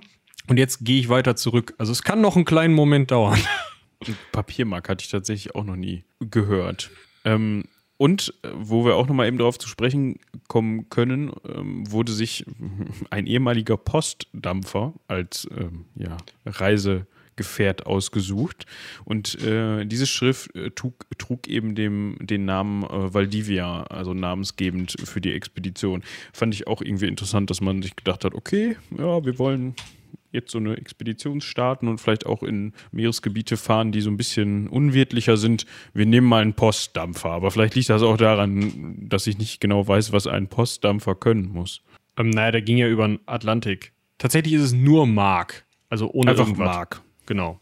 Ist schön simpel, okay. Ja. Ähm, so ein Postdampfer muss ja über den äh, Atlantik kommen. Der hat ja äh, Post äh, aus und nach Amerika verschifft. Ähm, daher auch die Firma, die Hamburg-amerikanische Paketfahrt, Paketfahrtaktiengesellschaft, kennt man heute noch, die Hapag. Ist zusammen mit äh, Lloyd, einer anderen ja. Reederei, mittlerweile die große Hapag Lloyd. Ähm, die haben also diese Fahrten über den Atlantik veranstaltet äh, und da Post hin und her gefahren und ähm, deren Schiffe waren eben so hochseetauglich, ohne Kriegsschiffe zu sein, dass man sie für sowas verwenden konnte, weil wenn man sich vorstellt, was für Kriegsschiffe damals gebaut wurden, neben der Tatsache, dass man natürlich dachte, dass man die bald braucht, ähm, sind diese ganzen Geschütztürme und Panzerplatten und was auch immer auf solchen Schlachtschiffen äh, sinnvoll ist. Ähm, man würde ja auch heute nicht hingehen und mit dem Flugzeugträger irgendwelche ähm, Expeditionen veranstalten.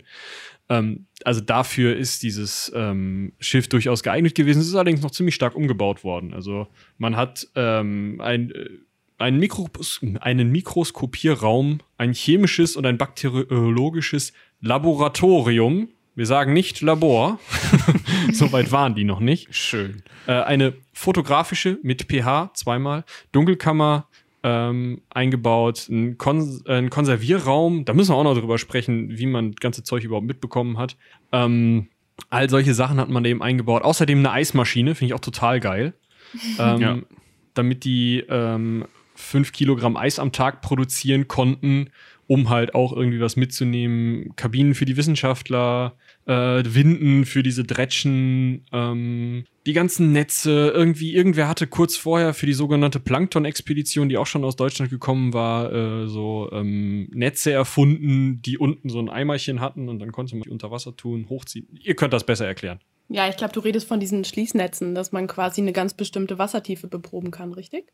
Das kann gut sein, ja. Irgendwie so. Also es Ja. war irgendwie für diese Plankton-Expedition, die wollten halt wissen, Ich was glaube- wo in der Wassersäule ist. Ah, okay. Ja, Ich dachte, genau. du redest von einem Abstand. Ja, also ich, das war nämlich auch das Besondere an dieser Expedition, dass sie quasi verschiedene, ganz explizit verschiedene Tiefen Hm, beproben okay. konnten Mhm. und sagen könnten, okay, hier möchten wir jetzt, dass äh, unser Netz quasi geschlossen wird oder dass wir daraus Proben hochnehmen und dann konnten dem anschließend ganz genau die Wasserprobe angucken und sagen, okay, in 1200 Meter Tiefe ist das und das und das drin. Und das war so Ah. ein bisschen besonders, weil das eben auch spannend ist, weil äh, natürlich verteilen sich die Organismen auch vertikal in der Wassersäule und das kommt sogar manchmal drauf an, ob Tag oder Nacht ist. Also dann je nachdem sind die dann auch woanders. Ich glaube, das ging da nämlich auch schon los, dass sie das rausgefunden haben. Ja, das kam da, da raus, glaube ich. genau. Mhm. Michi, du hast ja gerade davon gesprochen, dass unter anderem eben auch äh, Winden für diese, für die ähm, Stahlkabel ähm, angebracht wurden, um eben diese Netze überhaupt ähm, ja, auswerfen zu können. Ich nenne es jetzt einfach mal so. Was ich da interessant fand, man nimmt dann da 10 Kilometer Kabel mit, beziehungsweise äh, zwei unterschiedliche Dicken, also zwei unterschiedliche Durchmesser. Und ich habe mir da eigentlich ähm, ich hoffe, die Angaben, die wir hier zur Verfügung haben, stimmen. Ich habe mir da eigentlich so, keine Ahnung, so, ja, nicht baumstammdick, aber nicht nur 10 Millimeter und 12 Millimeter. Das fand ich so ein bisschen interessant, dass das offensichtlich reicht. Also ein Zentimeter. Das ist nicht Ja, genau. daumendick. Das ist bei weitem nicht daumendick. Aber gut.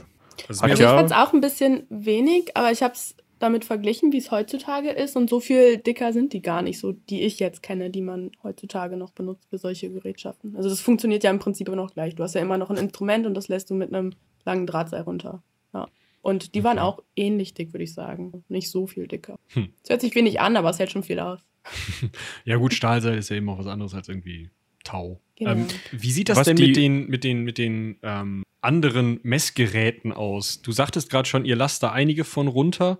Ähm, wie ist das mit sowas wie, also ich denke mal, Loten könnt ihr heute immer noch, aber es ist viel einfacher, das mit irgendwie, weiß ich nicht, äh, Radar oder Sonar oder sowas zu machen. Ähm, und ansonsten, also, Ich glaube, es wird beides sogar verwendet, wenn ich es noch richtig weiß. Beides in Kombination. okay. Ähm, dass die quasi, ich glaube, Sonar nutzen die, um das Feuer abzuchecken, aber du hast ganz oft eben auch einen dabei. also einfach im Endeffekt ein Maßband, was du an einem Gewicht runterlässt. Quasi, ja. Und das, also ganz oft haben die das auch so, dass ein, ähm, so ein Sensor nochmal so ein Gewicht unten hat, was dann äh, quasi nochmal mit oben verbunden ist, sodass du merkst, wenn dieses Gewicht auf den Meeresboden stößt, dass dein Sensor nicht auf den Meeresboden stößt. Also tatsächlich verlassen die sich so auf so einfache Maßnahmen ähm, immer noch. Ja. Okay. Jetzt gilt es eigentlich nur noch zwei Fragen zu klären. Die erste, welche Geschmacksrichtungen konnte die Eismaschine produzieren? Und zweitens, die Mannschaft wird sich gefreut haben, denn es waren äh, 8000 Liter ähm, Konservierungsalkohol mit dabei. Kann man den trinken?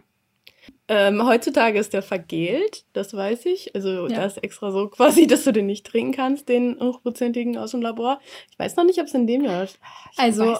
Ich habe mal, das muss man jetzt leider dazu sagen, ich habe mal äh, nicht vergelten, hundertprozentigen, also 99-prozentigen Alkohol getrunken. Es ist nicht schön. Also man möchte das gar nicht. Also, äh, ja, Genau. das ist einfach, das ist, nee, das ist einfach, also das brennt dir alles weg, was du jemals in deinem Körper besessen hast. Ich weiß nicht, ob die das wollten, selbst wenn sie es. Außerdem wollten die den Alkohol ja auch gar nicht trinken. Die wollten den nutzen, um äh, Lebewesen da drin zu lagern, wenn ich es richtig weiß, damit Genau. die den nicht weggammeln, damit die auch noch in ein paar Jahren was davon. Ja, Ja, ja.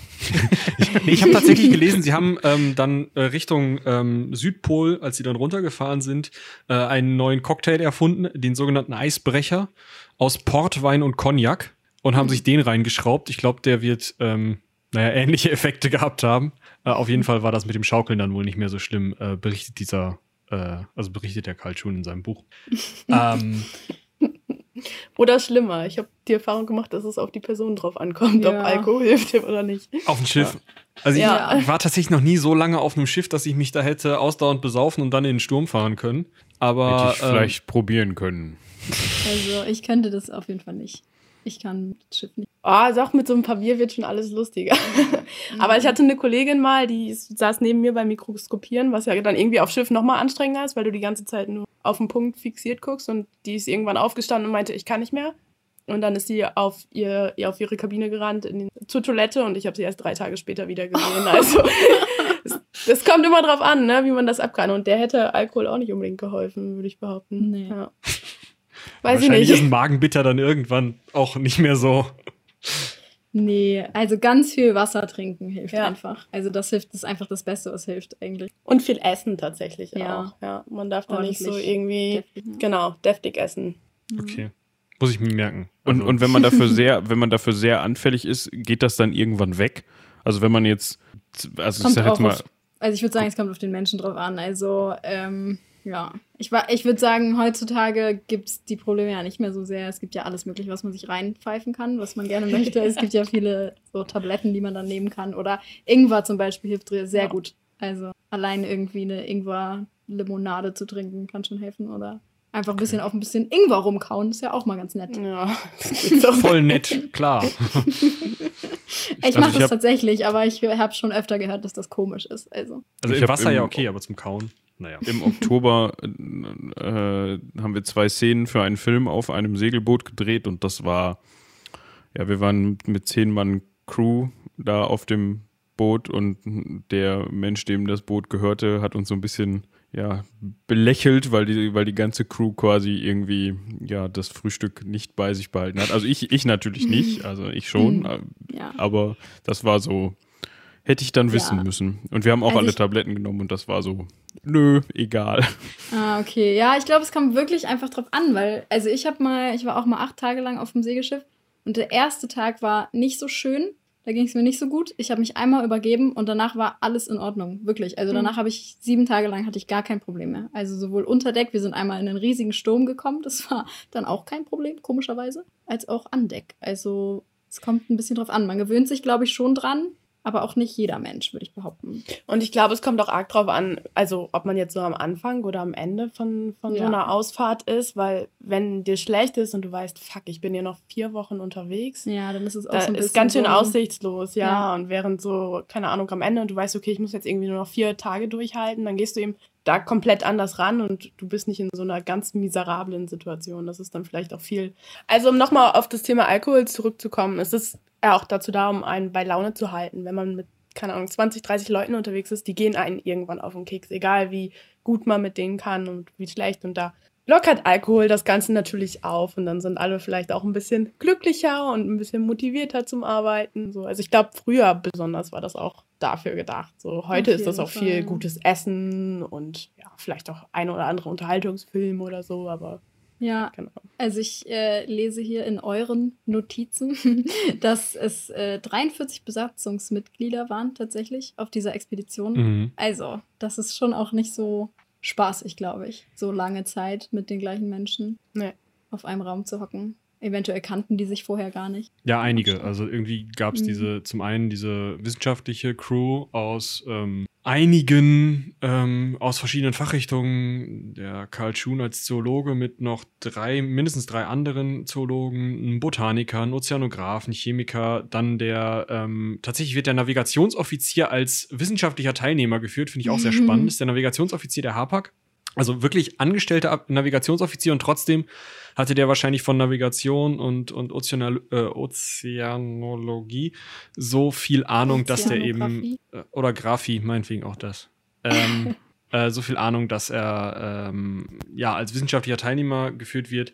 Noch mehr Theologen, ein Arzt, der dann gestorben ist, ähm, ein Sein Schwiegersohn. Was?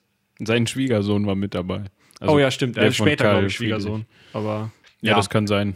Auf jeden Fall ähm, halt einmal diese, diese wissenschaftliche Crew und auf der anderen Seite steht dann unter äh, und der Adalbert Krecht war tatsächlich auch äh, Krech ohne T war tatsächlich auch der Typ, der die meisten Orden der meisten gekrönten Häupter der Welt angesteckt hatte, als er ähm, gestorben ist auf hoher See, irgendwie fünf Jahre später, ähm, weil der mehrfach Leute aus Seenot gerettet hat und dabei eben dann sowohl einen japanischen, als auch einen englischen, als auch einen russischen, als auch einen deutschen Lebensrettungsorden bekommen hat. Finde ich auch irgendwie ganz spannend. Also es war zu dem Zeitpunkt, als er die Valdivia kommandiert hat, schon ein äußerst erfahrener Kapitän.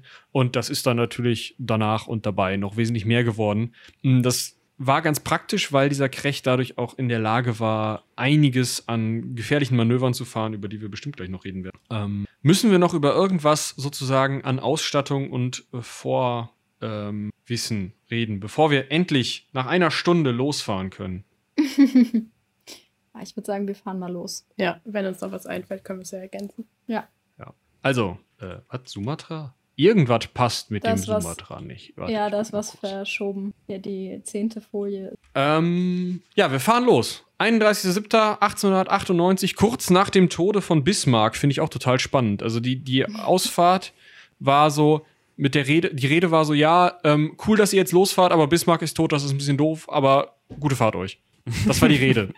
ähm, Oder es war so nach dem Motto, so, jetzt können wir. Nee, tatsächlich war der ja schon abgesetzt zu dem Zeitpunkt und ähm, durch verschiedene äh, Reichskanzler ersetzt worden, die ähm, Wilhelm irgendwie genehmer waren. Ähm, auch wegen der Kolonialfrage. Also Bismarck selber hat ja auch irgendwann dann zugestimmt, Kolonien zu unterhalten und diese Schutzgebiete aufzumachen. Aber ähm, so richtig in Fahrt gekommen sind sowohl Kolonialfrage, äh, also Kolonialbestreben der, der Deutschen, als auch äh, Flottenrüstung erst nach Bismarck im Endeffekt. Ja, ähm, wir fahren los. Wir fahren erstmal von Hamburg aus nach Norden Richtung Edinburgh, um einen Kollegen nochmal abzusetzen und noch ein bisschen mehr Ausrüstung mit an Bord zu nehmen. Äh, und dann zu den äh, Färöerinseln. Und währenddessen hat man sich übrigens in der Nordsee direkt erstmal die, die Kabeltrommel kaputt gemacht. Und während man die Ausrüstung getestet hat, fand ich auch ganz witzig. Da musste man dann äh, direkt erstmal wieder reparieren. Toll. Aber dafür war man ja in Edinburgh. Aber sie haben halt tatsächlich die ersten Dreschzüge schon in der Nordsee, also schon wirklich auf dem Weg von Hamburg rauf. Einfach mal das Ding in, ins Wasser und los. Oder äh, kann ich mir das eigentlich so vorstellen, dass ich das einfach so eine Dretsche einfach mal hinten runterschmeiße und wenn weiter und dann irgendwann Ja. ziehe ich sie wieder hoch? Auf der Doggerbank haben die das. Die, ja, das war halt, wie du schon gesagt hast, um äh, erstmal Erfahrungen zu sammeln mit der, mit der Ausrüstung selber. Und ähm, das hat Eva ja, glaube ich, vorhin schon kurz gesagt. Man lässt die halt runter und dann fährt man eine Weile und dann zieht man sie wieder hoch. Also du, ähm, ja, du lässt dann einfach, du guckst halt, was passiert. Dann du lässt sie halt runter, solange bis du merkst, dass sie auf dem Meeresboden angekommen ist und dann ziehst du, dann fährt das Schiff. Ähm, Aber du, das heißt, du bleibst stehen, wenn du sie runterlässt. Ja, ja, und dann ja, fährst du halt eine Weile, solange du Bock hast und der Meinung bist, dass du das äh, ja, erprobt hast und dann hältst du an, ziehst sie wieder hoch. Und je nachdem, Guckst, wie viel Fläche du auch abfahren Ja. willst. Ne? Also du hast ja die, quasi die Breite von der Dretsche und dann weißt du ja, wie schnell du fährst und ja, Ja. kannst ja ausrechnen, wie viel Fläche du dann letztendlich be- Ich kann das nicht, aber die da werden das hingekriegt haben. ähm, und da haben sie aber schon einiges gefunden, was wahrscheinlich auch noch nicht so besonders bekannt war, oder? Also ähm, wisst ihr ungefähr, wie viel Zeug die neu ähm, gefunden haben, was sie, ähm, also jetzt nicht nur bei diesem Dredge, sondern über die ganze Veranstaltung, ähm, also haben sie überhaupt viel hochgeholt, was man schon kannte, oder war das meiste sowieso neu? Die haben schon sehr viel Neues entdeckt. Also vor allen Dingen auch äh, Dinge, die man niemals erwartet hätte, glaube ich. Also die haben ja teilweise in tiefsten Tiefen Korallen und Schwämme gefunden, was man halt damals niemals für möglich gehalten hätte, dass es Korallenriffe gibt, so weit unten zum Beispiel. Also Dinge, die man nicht kannte, haben sie auf jeden Fall äh, ordentlich viel. Aber ob sie jetzt in der Nordsee viel Neues gefunden haben? Also meine ja, ich glaube, es war eher so, dass ähm, die Gruppierungen, die sie kannten, also zum Beispiel die Gattung oder die Familien oder dass es sowas überhaupt gibt, dass das schon bekannt war, aber schon, dass die viele neue Arten, wenn man so will, ja. ähm, genau, entdeckt haben. Also beispielsweise, ihr hattet da, glaube ich, gerade Schlangensterne in euren Notizen stehen, dass ja. sie da welche hochgeholt haben. Ja. Rote Schlangensterne, genau. Äh, Glasschwämme stelle ich mir auch sehr merkwürdig vor. Ähm, ah, die heißen einfach nur so. Das sind, das ist kein Glas. Die heißen nur. Ich weiß auch nicht so ganz genau, warum die so heißen. Aber also sind auch nicht irgendwie eine, durchsichtig oder so? Nein, m -m, das ist einfach eine, ähm, eine Gruppe, eine Gruppierung innerhalb der Schwämme. Und Armfüßer. Was ist das? Armfüßer sind oder meinst du Kopffüßer? Ja, weil Kopffüßer sind ähm, Cephalopoden, ähm, Tintenfische. Tintenfische. Okay. Ähm, Kima. Kima. Ups.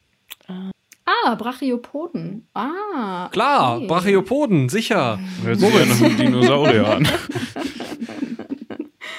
ähm, so. Wie beschreibt man das? Äh, das sehen so ein bisschen aus wie Muscheln, Muscheln, wenn du so ja. willst. Ja, genau. Okay, also äh, ich verbuche die jetzt unter Muscheln mit Schale. Okay. Ja, genau, die haben so eine Schale. so kann so man willst. sich das vorstellen. Okay. Also sowas haben die also aus der, aus der Nordsee schon hochgezogen. Das heißt, nicht wie ich das jetzt immer gedacht habe, wenn ich irgendwie in die Nordsee reintapse, dann, naja, gut, ich kenne diese Schlickwürmer und dann war es das und ein paar Quallen. Ähm, da passiert schon noch, ja gut, die, ganz ehrlich, wenn du zu Fuß in Holland in der Nordsee latscht, bis du da einen Fisch siehst, da bist du lange unterwegs. Ich bin eher äh, so in Schleswig-Holstein zu Fuß in die Nordsee gelatscht, aber ja, auch da sind im Watt wenig Fische, das stimmt schon. Und wenn, dann geht es nicht mehr so ja, gut. Aber es gibt ja auch einfach Arten, die in Küstennähe leben und welche, die nicht in Küstennähe leben. Das ist ja, also, wie, wie wir schon gesagt haben, wenn man sagt, ein Meereslebewesen heißt es ja nicht, dass es überall lebt, sondern dass es bestimmte Bereiche bevorzugt und bestimmte nicht. Und die Nordsee ist ja vielleicht auch nochmal ein spezielles Beispiel wegen des Wattenmeers, was halt ja so viel ähm, so viel Trockenfeld des tagsüber. Ja. Okay, also deswegen hat man dann sozusagen da, wo es nicht mehr trocken fällt, hoffentlich, ähm, einiges gefunden ähm, und hat sich dann sozusagen versichert, okay, es funktioniert alles. Gut, wir haben die Kabeltrommel einmal kaputt gemacht, aber ansonsten funktioniert alles. Und wir können erstmal ähm, unseren nördlichsten Punkt tatsächlich erreichen, äh, hinter den Färöerinseln. Moritz, du warst der Inselexperte. Ja, ähm, Färöerinseln können wir mal auf unsere Liste schreiben. Wir hatten schon mal Geschichte von Island, Geschichte der Färöerinseln haben wir, glaube ich, noch nie wirklich angesprochen, oder? Ich glaube nicht, nee. Ich glaube, äh, die Fahrerinseln selbst sind jedem ein Begriff, äh, liegen zwischen Großbritannien und Island, so ganz grob. Ähm, aber ich würde sagen, das ist so ein Thema, ähm, da können wir auch durchaus noch mal eine eigene Folge zu hinterher schieben.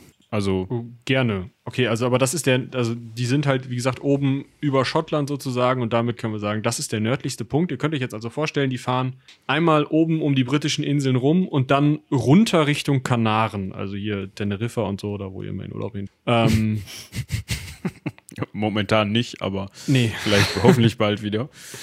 Und ähm, genau dort ähm, fängt es da erst richtig an? Kann man das so vielleicht sogar sagen? Also, dass man sagt, dass hier jetzt äh, man wirklich ins, in tiefere Tiefsee kommt oder ähm, so im, in der Mitte des Atlantiks rumbottet und dann da eben irgendwas Cooles findet? Oder ähm, ist auch schon oben im Norden durchaus damit zu rechnen, dass da irgendwie blinkende Fische hochkommen? Also, ich weiß gar nicht, was die, die da was Spannendes, Neues sozusagen. Spannende Art? Ich glaube nicht. Also, also man wird ja, man wird ja sicherlich, ähm, was ich halt interessant finde, weil man ja vorher diese Challenger, so hieß das Schiff, ne, ähm, ja. Expedition ja. gemacht hat ähm, und die ja schon so ewig gebraucht haben, äh, um ihre äh, Funde quasi ja nicht, nicht nur zu publizieren, sondern auch auszuwerten, wird das wahrscheinlich auch, wird man wahrscheinlich auch immer so ein bisschen rübergeschielt haben, dass, äh, was da so passiert ist.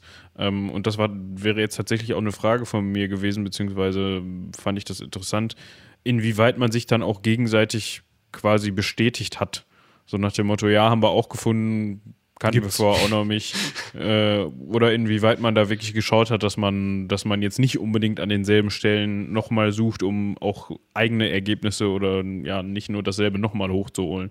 Also ich meine, gut, es wird sicherlich noch genug Unentdecktes da gewesen sein, aber so, man das weiß, glaube ich, so ungefähr, was ich so, meine. Also. Naja, im Prinzip weißt du ja vorher einfach nicht, was du hochholst. Und selbst wenn die bei, also bei der Challenger-Expedition so viel Neues gefunden hatten, hatten die das ja nur an quasi einem Punkt gefunden. Und nur weil du irgendwie ein Individuum jetzt hast und das beschrieben hast und dann meinetwegen die Erstbeschreibung gemacht hast, ist es ja trotzdem noch eine neue Information, wenn du das irgendwo anders findest, weil du kannst es ja zum Beispiel in einer ganz anderen Tiefe gefunden haben und vielleicht auch mit anderen Tieren gemeinsam, wo du dann sagen kannst, okay, irgendwie scheint da ein gemeinsames Ökosystem zu sein oder so. Also ich würde sagen, dass die sich, wenn dann eher ergänzt haben und so ist das eben halt auch in der Wissenschaft, dass du nicht nur auf deine Forschung an sich angewiesen bist, sondern eben auch ähm, auf alle anderen. Und letztendlich ist es nicht so ein Konkurrenzgedanke, denke ich, gewesen. Also vielleicht früher in dem Sinne schon, aber diese ähm, Valdivia-Expedition hat trotzdem noch so viele Erstbeschreibungen hervorgebracht, dass es nicht so die Rolle gespielt hat. Einfach weil alles noch so unbekannt war. Und ich würde sagen, vielleicht haben die sogar eher profitiert von der Challenger-Expedition, weil die war ja. doch auch der eine, also den, den sie in Edinburgh abgesetzt haben. War das nicht der eine von, also war das nicht ein Der war auf der Challenger-Expedition. Challenger dabei war? Mhm, genau, genau, der war mit dabei. Ja. Ähm, die haben sich gegenseitig so ein bisschen unterstützt. Ich gehe mal auch davon ja. aus, dass sie diese 40 Bände oder 50 Bände von der Challenger-Expedition durchaus mit dabei hatten. Ähm, ja, also man hat aber trotzdem versucht, nicht den gleichen Weg zu nehmen. Also man hat nicht geguckt, ja. dass man irgendwie an denselben Stellen nochmal schaut, sondern man hat äh, versucht eben genau da entlang zu fahren, wo die Challenger nicht war. Und das ist ganz besonders eben im Indischen Ozean gewesen. Und äh, sie sind eben an der afrikanischen Küste einmal runtergefahren. Deswegen auch der Weg zu den Kanaren hin. Ähm, und haben dort häufiger, also je näher sie sozusagen Richtung Afrika kamen, desto häufiger haben sie ähm, auch ähm, Dretschzüge gemacht und dann eben bis runter, ähm, bis, ja, bis ans Packeis tatsächlich sind sie gefahren. Ja. Ähm, genau. Die erste Station, nachdem sie ähm, an den ähm, Kanaren waren, waren dann die Kapverdischen Inseln. Da sind in der Nähe von Boa Vista, einem tollen Namen, ist eins meiner liebsten Tiere, wenn nicht sogar mein liebstes Tier von dieser äh, Expedition hochgekommen. Ähm, mit dem unfassbar geilen Namen Vampiroteutis infernalis. Es gibt, glaube ich, kein cooler benanntes Tier im Tierreich. Richtig. also fast. Genau, man kann das mit Vampir-Tintenfisch aus der Hölle übersetzen. Das ist eigentlich ganz nice. Und tatsächlich ist der auch super cool. Wir haben da in, äh, letztes Jahr in unserer Halloween-Folge mal drüber geredet. geredet. Äh, die drei Meerjungfrauen neun ist das, glaube ich. Ja. Ähm, auf Englisch heißt der Vampire Squid und ich habe mal so eine kleine Doku über den gesehen, wo der erste Wissenschaftler sagt, erstens, dieser Tintenfisch ist oder dieser Squid ist kein Vampir und zweitens ist es auch kein Squid, weil, ähm, Toll. Ja.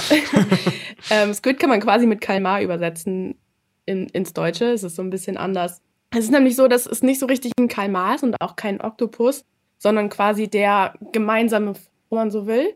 Und es ist auch tatsächlich der einzige, der von dieser Gattung, von dieser Ordnung überhaupt noch verblieben ist. Also diese Vampiroteutis infernalis Art ist die einzige Art, die lebendes Fossil. Und die lebt auch ganz besonders, weil während Kalmare und auch äh, Oktopoden räuberisch leben, ernährt die sich zum Beispiel von Detritus. Das sind einfach so Partikel, die im Meer rumschweben, wenn zum Beispiel irgendwo ein Fisch zerfleischt wird und da was runterfällt oder auch wenn sich ganz viel Kleinkram akkumuliert und so und da schwebt er durch und oder ernährt auch Kot sich davon. Oder auch Kot, genau.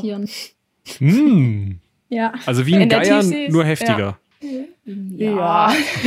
ja. also ich würde jetzt nicht sagen, dass der sich von Aas ernährt, oder? Nee, nicht so richtig. Genau. Detritus, also das kann man sich halt wirklich vorstellen, wenn so Kleinstlebewesen im Meer absterben, dann sinken die ja ab und dann müssen die irgendwo hin. Und das ist halt, also teilweise ähm, sind das dann so Aggregate, die sich formen. Genau. Die werden dann beispielsweise. Es wird auch Marine Snow genannt, weil die formen sich so ganz eng zusammen und die sehen dann so richtig weiß aus und dann sieht es wirklich so aus, als würde es schneien. Und das ist quasi das Beste, was denen passieren kann, weil da die ganze Energie tatsächlich drin Das steckt. ist halt voll viel organisches Material, was ähm, noch verwertet werden kann, was dann von beispielsweise dem Vampire Squid verwertet wird. Ne? Ja, genau. Und der hat sich auch so gut an das Leben da angepasst. Also der hat selbst einen ganz langsamen Stoffwechsel. Er liegt quasi die ganze Zeit einfach nur so rum.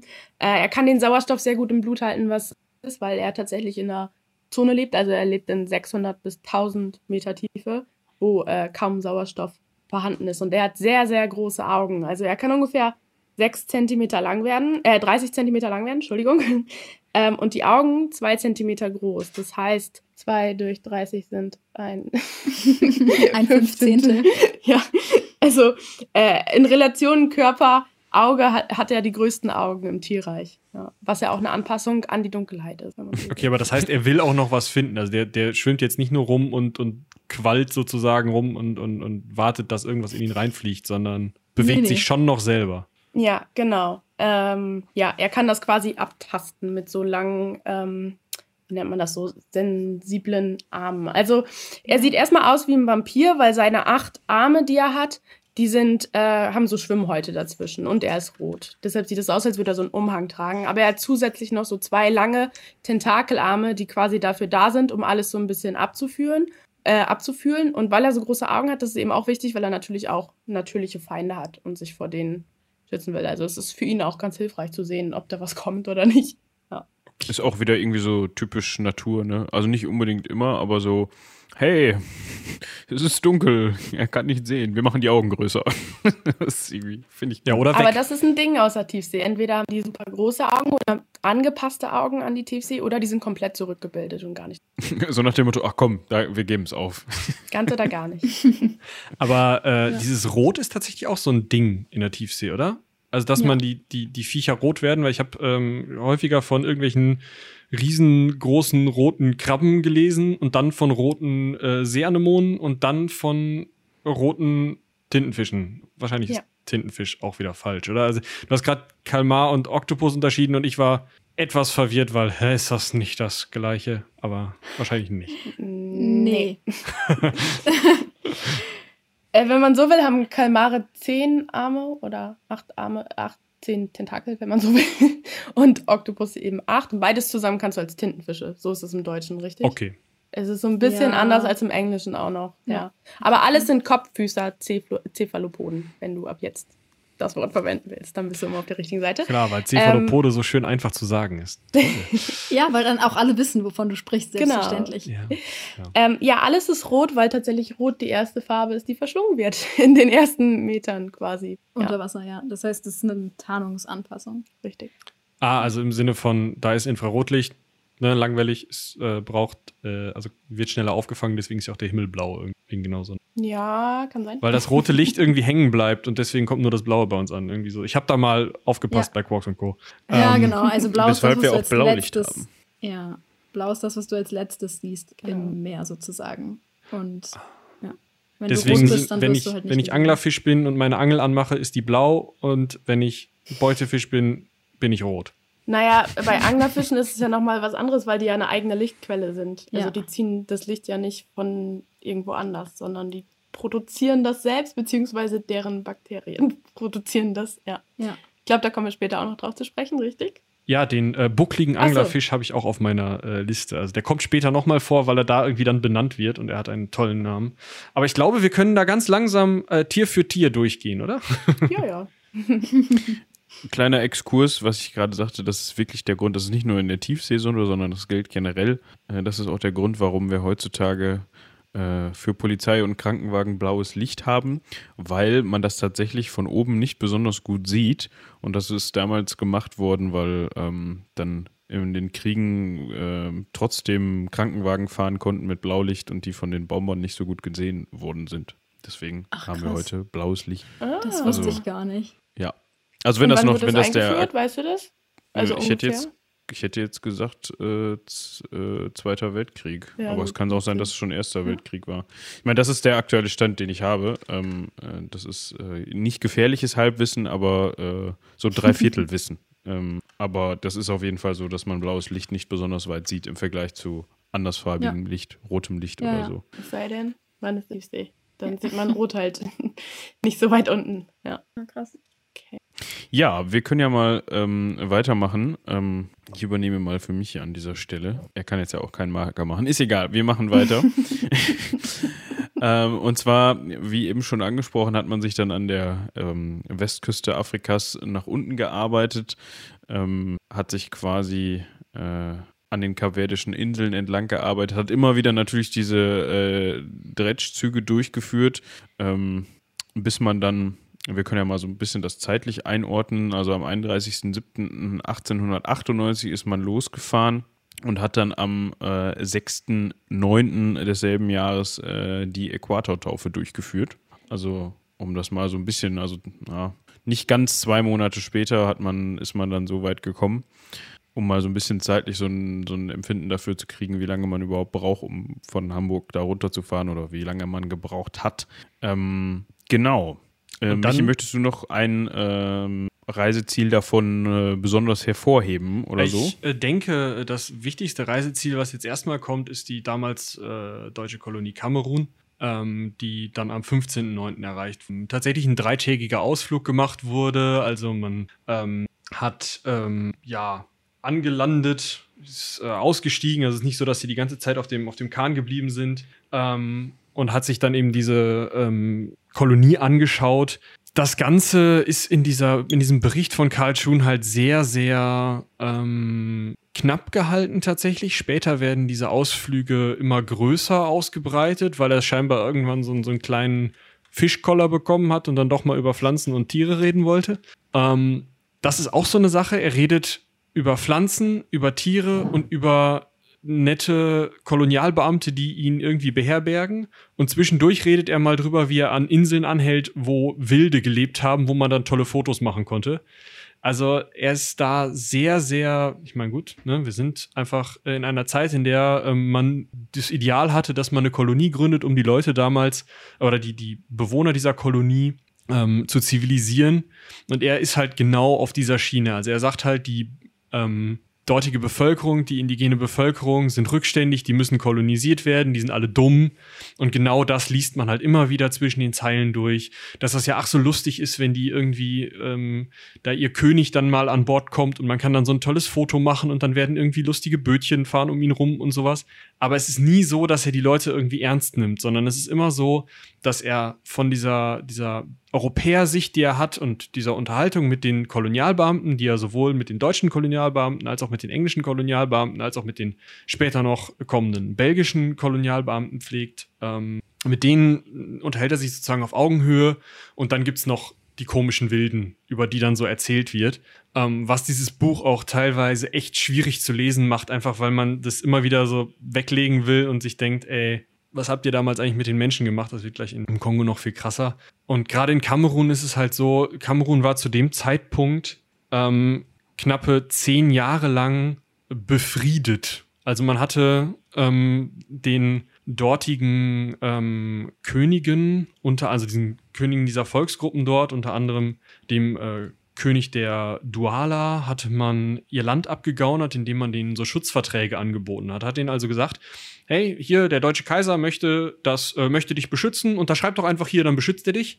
Und in Wirklichkeit war das eben ein Landüberschreibungsvertrag und die Leute durften dann noch da wohnen bleiben.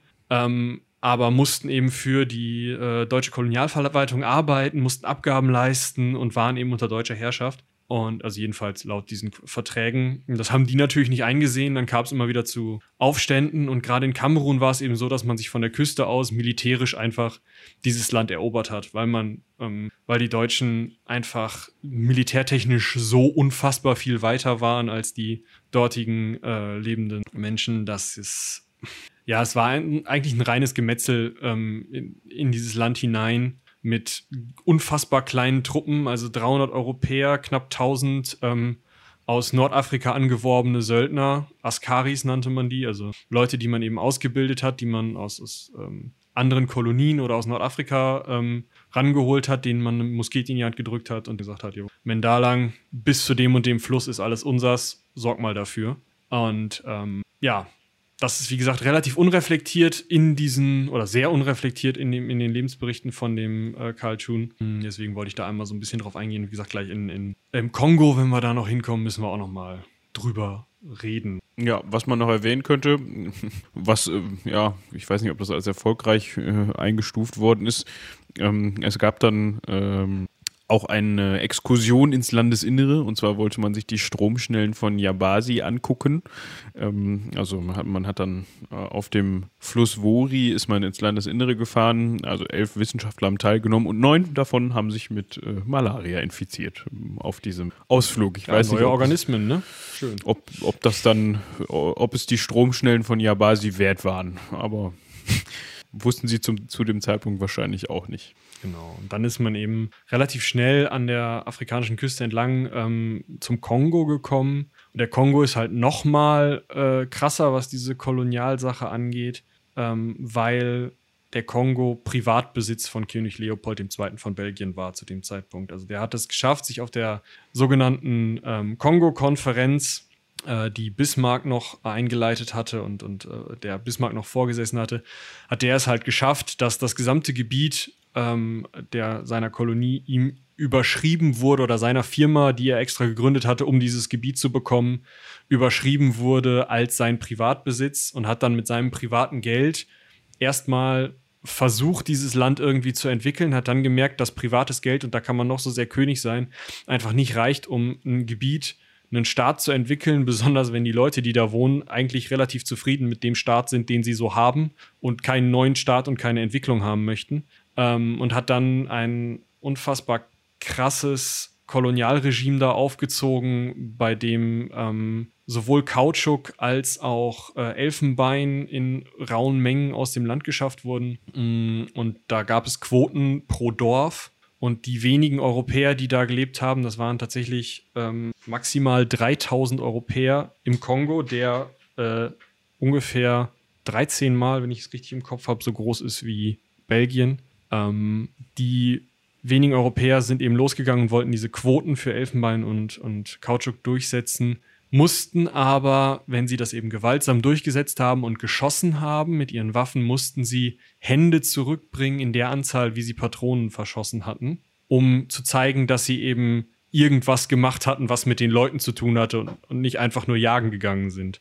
Und wenn man sich das Niveau von, von ähm, ja, Kolonialherrschaft anschaut, das ist ja, da ist ja Sklavenstaat schon eigentlich gar nicht mehr ähm, das richtige Wort für. Dort sind die eben angelandet in Banana an der Mündung des Kongo-Flusses, sind da rumgefahren und ähm, haben, ähm, ja, haben sich eben diesen Fluss hochbringen lassen, haben sich die ganze Gegend da angeschaut.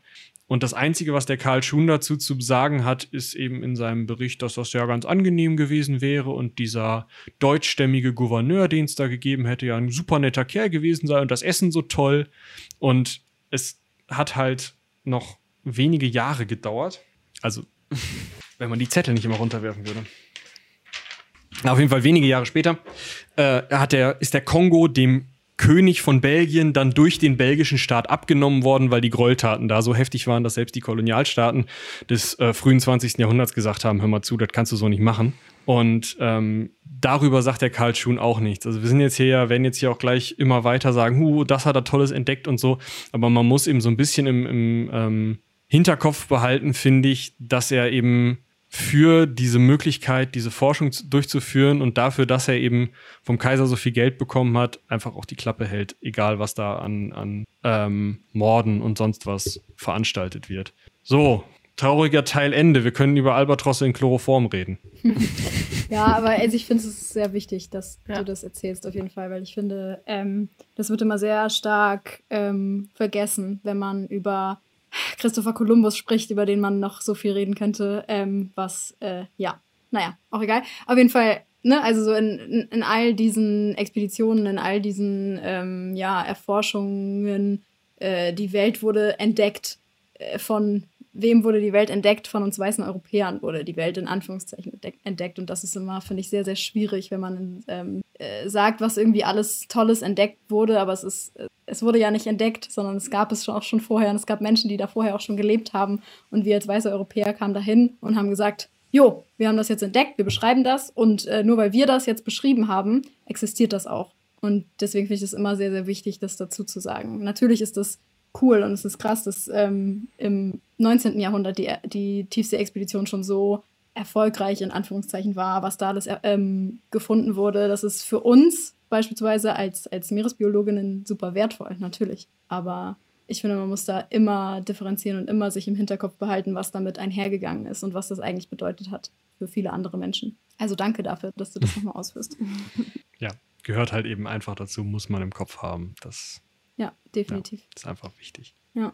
So, trotzdem zurück zum Albatros in Chloroform. Ich finde das nämlich, wie gesagt, wir legen den anderen Teil jetzt erstmal wieder ähm, in den Hinterkopf. Sie Ja, haben also- vor der Küste Ja. von Angola einen Albatros gefangen Mhm. und ihn mit Chloroform getötet. Und dann was? Oder warum? Und äh, warum schießen die nicht einfach auf das Viech? Und warum nimmt man einen Albatros mit? Die gibt es doch auch bei uns, oder nicht? Äh, nee. Nicht? Okay. Ich kenne mich jetzt nicht so 100 pro mit Albatrossen aus, aber soweit ich weiß, gibt es die nicht bei uns. Nee. Es gibt, glaube ich, die meisten Arten leben wirklich äh, im südlichen. Im tropischen Bereich, oder nicht? Es Also gibt auch so welche im tropischen Bereich, aber auf jeden Fall auch äh, fast sogar in der Antarktis, richtig? Ah, okay. Ja, das kann sein. Ja. Ja. Äh, warum man nicht darauf schießt, man wollte ja möglichst viele ähm, wissenschaftliche Erkenntnisse ne- mitnehmen und dazu gehört eben auch die Anatomie der Vogel, der Vögel. Und man kann sich ja vorstellen, wenn man auf so einen Vogel drauf schießt, macht man ziemlich viel kaputt. Ja. Deshalb ist das einfachste wirklich, also ich habe selber noch nie jetzt so viele Vögel umgebracht, null um genau zu sein, ähm, die mit Chloroform zu töten. Und anschließend werden die den auch entsprechend präpariert haben. Also alles, was vergammeln kann, werden die, denke ich, weggeschnitten haben, weggekocht vielleicht sogar. Ähm, und das dann so wieder zusammengesetzt haben, dass denen das möglichst lange, möglichst lange ähm, erhalten bleibt. Also ich weiß nicht ganz genau hundertprozentig, wie es bei Vögeln ist, aber so wird man das eben auch bei Meereslebewesen machen. So, dass es eben, man es für Long Term, also für Ja, spätere Analysen auch noch zur Verfügung steht. ja, also ähm, ja, wir hatten ja vorhin über den äh, sehr hochprozentigen Alkohol gesprochen. Die hatten ja auch Formalin dabei beispielsweise und ähm, ich kann mir vorstellen, dass die so, dass die Sachen in Formalin eingelegt haben, weil das ist wirklich, also das hält wirklich sehr lange. Ja. Also wenn du Dinge in Formalin einlegst, dann. Der Nachteil ist nur, dass Formaldehyd nicht so gut für dich ist, wenn wir so viel darüber. Aber Chloroform ist auch nicht so gut für dich. Das stimmt also. Äh, ich ich habe tatsächlich mal äh, im Labor musste ich mit Chloroform arbeiten und ähm, immer wenn ich dann auch doch leider aus Versehen, gerade als ich mein kleines, äh, meine kleine Tube da aufgemacht habe und da war Chloroform drin, mal kurz eingeatmet habe, man merkt das schon. Also es ist nicht Ja. ohne, es ist wirklich nicht ohne. Das darf man nicht Genau. vergessen. Natürlich habe ich unter einem Abzug gearbeitet, aber ähm, ja, es ist schon nicht ohne. Ja, also Chloroform, die haben den so umgebracht, damit nichts kaputt geht, ähm, außer der Vogel an sich halt. Und äh, dann werden die entsprechend alles, was vergammeln kann, weggemacht haben und alles aufgeschrieben haben und eben so Knochen, Federn bleiben ja erhalten, die gammeln nicht weg. Und ich habe gerade mal nachgeguckt, es kommen sie tatsächlich 17 in den südlichen Ozeanen vor, drei im Nordpazifik und eine in den Tropen. Arten. Äh, verschiedene Arten, Albatrossarten. genau. Albatrossarten. Ja. Genau, dann haben wir das auch geklärt. Aber ich habe Ja. letztens noch mal ähm, gehört, dass gerade dieses Ding, was man in Filmen immer sieht, wo wir jetzt mal bei Chloroform gerade waren, dieses typische in irgendwelchen Krimis und von wegen Lappen mit Chloroform, zack, und dann äh, bewusstlos, das ist wohl Quatsch. Also, also Ja, ähm, also so schnell geht's nicht, glaube ich. Ich glaube, es Ich glaube dauert eine Weile. Also du musst diesen, wenn das ein Lappen ist, der mit Chloroform getränkt ist, dann dauert das eine Minute oder zwei. Ich weiß nicht genau. Ja. Ich will hier nichts Falsches Das sagen, Ding aber ist, es dauert eine Weile. Meerestiere tötest du nicht mit Chloroform. Nee. Die kannst du entweder schnell in Alkohol schmeißen und dann hoffen, das geht bei Tieren, die ganz sch- schnell das quasi in Aufnehmen. sich aufnehmen und ähm, dann ist das in Ordnung oder du frierst die ein. Ja. Dann kriegen die quasi gar nichts mit. Und deshalb werden die auch hoffentlich so viel Eis mitgenommen haben. Ja, nicht um Eis äh, zu machen, sondern. Ja, Okay, um warte mal, also ich, ich hole jetzt einen, einen Fisch, zum Beispiel unseren Vampiroteutes, hole ich aus dem, aus dem Meer raus. Und meine erste Amtshandlung ist nicht hinzugehen und, weiß ich nicht, den mal auf die Reding zu hauen, damit er hin ist, sondern, ähm, ja, weiß ich nicht, das kenne ich von Kaninchen. So. Ja, aber die, das wird, das, da möchtest du ja nicht, also das wird der Kaninchen, wenn du das töten möchtest, dann möchtest du das vermute ich jetzt mal verspeisen. Ja. Dann ist es nicht so wichtig, wie das da drinnen aussieht. Aber ein, ein Lebewesen, das du studieren möchtest, du möchtest ja, dass es erhalten bleibt. Und wenn du das in Alkohol tust, dann stirbt es, aber es wird erhalten. Also alles, was du Ja. studieren willst, alles, was du anschauen möchtest, das bleibt dir erhalten. Genau, und gerade so ein Vampyroteutes, das ist ja ein Weichtier. Das du musst dir vorstellen, du holst ihn hoch, der kommt aus 600 Meter Tiefe. Das heißt, der hat sowieso schon krasse Druckunterschiede. Wenn du jetzt den an einen so einen Arm packst und auf der Reling haust, dann wird der direkt auch mal einen halben Meter länger und du kannst nicht, gar nichts mehr vernünftig ausmessen. Alle Organe sind da drin auseinandergewirbelt, wenn du den später noch ausschneiden kannst. Also wahrscheinlich legst, also ich denke, je nachdem, ob der noch gelebt hat oder nicht, wahrscheinlich eher nicht, legst du den auf Eis, und dann später eben in ein entsprechendes Vers Gefäß mit Alkohol, genau. Oder Ja. eben Formaldehyd. Aber ich glaube, die haben sogar mehr Alkohol genutzt, richtig? Ja, genau. Die haben also einige tausend Liter oder einige hundert Liter Alkohol mitgehabt und 500 Liter Formalin. 8000 Ah. Liter Al- Alkohol. Klar. 96 Prozent. Ja. Das ist ordentlich. Ja. Auf jeden Fall, ähm, wir können festhalten, man holt die Tiere raus, man friert sie ein, man tut sie in Alkohol. Ähm, und Und dabei ist wichtig, dass den Tieren an sich alles erhalten bleibt für spätere wissenschaftliche Studien. Die werden ja auch nicht alles direkt an Bord gemacht haben. Dazu hatten die ja gar keine Zeit. ja. Die werden Hm. das irgendwie verpackt haben und Jahre später noch daran äh, geforscht haben. dann haben wir auch dieses, dieses ähm, Präparationskapitel so ein bisschen zumindest abgehakt. Ich weiß nicht, also aufschneiden und sowas, klar, wird man vielleicht in kleinen Teilen gemacht haben, aber wahrscheinlich auch erst dann zu Hause sozusagen. Äh, Also sonst, wenn es schwankt. Ich tippe darauf, dass sie das erst später gemacht haben. Ja, dass sie das deshalb mitgenommen haben. Also beim Albatros weiß ich es nicht so genau, weil die den bestimmt nicht in Alkohol geschmissen haben. Ja, das kann ich mir nicht vorstellen. Vor Ort mitgenommen direkt. Genau, ich denke, da werden die wirklich alles rausgenommen haben, was irgendwie nicht haltbar ist, weil bei so einem Vogel ist ja einfach mehr haltbar als bei so einem äh, Weichtier, wenn man. Genau. Ja. Gut, fahren wir weiter. Wir, ähm, Genau, wir können ja mal so eine kleine, ähm, kleinen, Counttour. so ein kleines äh, Zwischendatum nennen. Ähm, also wir hatten eben noch mitbekommen, ähm, dass man Anfang Oktober äh, den Kongo erreicht hat.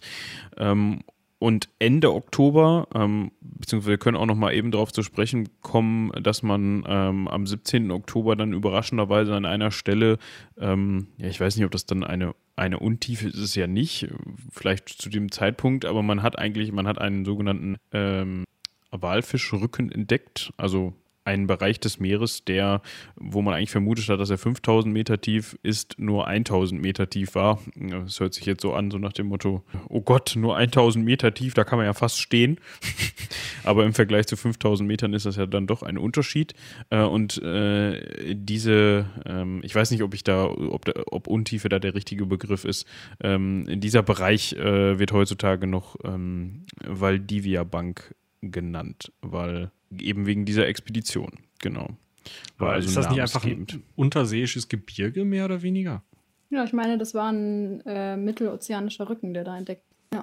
Okay, also Gebirge muss ich mir vorstellen, unter Wasser. Ja, unter, ja, Genau, Unterwassergebirge. Mhm.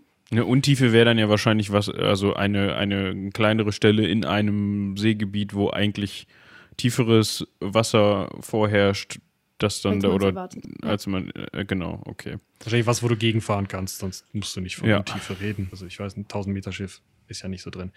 Gut, wir kommen zum äh, Kap. Tatsächlich, also nach Kapstadt tatsächlich genau, ähm, also äh, unterstes Ende von Afrika, äh, 26.10. des Jahres 1898, also kurz vor 1900 äh, sind wir, also die ganze Zeit kurz vor 1900, sind wir ähm, in Südafrika, in Kapstadt angekommen und ähm, da gibt es dann auch wieder eine relativ große Runde mit ähm, sowohl an Land als auch mit den Dredge-Zügen, die dann da versucht, wo dann versucht wurde, irgendwie spannende Sachen rauszuholen. Ähm, sowohl eben auf diesem Rücken, den sie gefunden hatten, als auch dann ähm, um das Kap herum.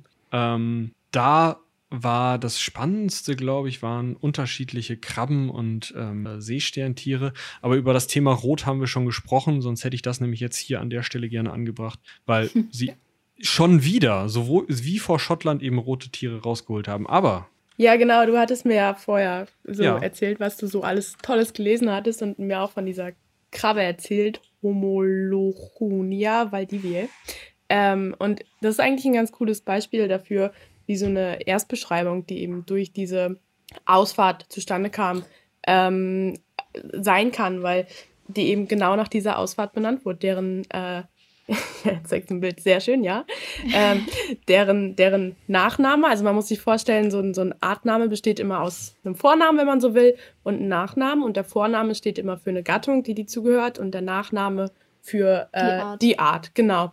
Und tatsächlich war die Gattung schon vorher bekannt, aber eben nicht diese ganz bestimmte Art. Und meistens ist der, steht der Name irgendwie für eine Person, die die gefunden hat oder irgendwie für das Aussehen. Und in dem Fall ist es eben Valdivier, weil die eben durch diese Expedition gefunden wurde.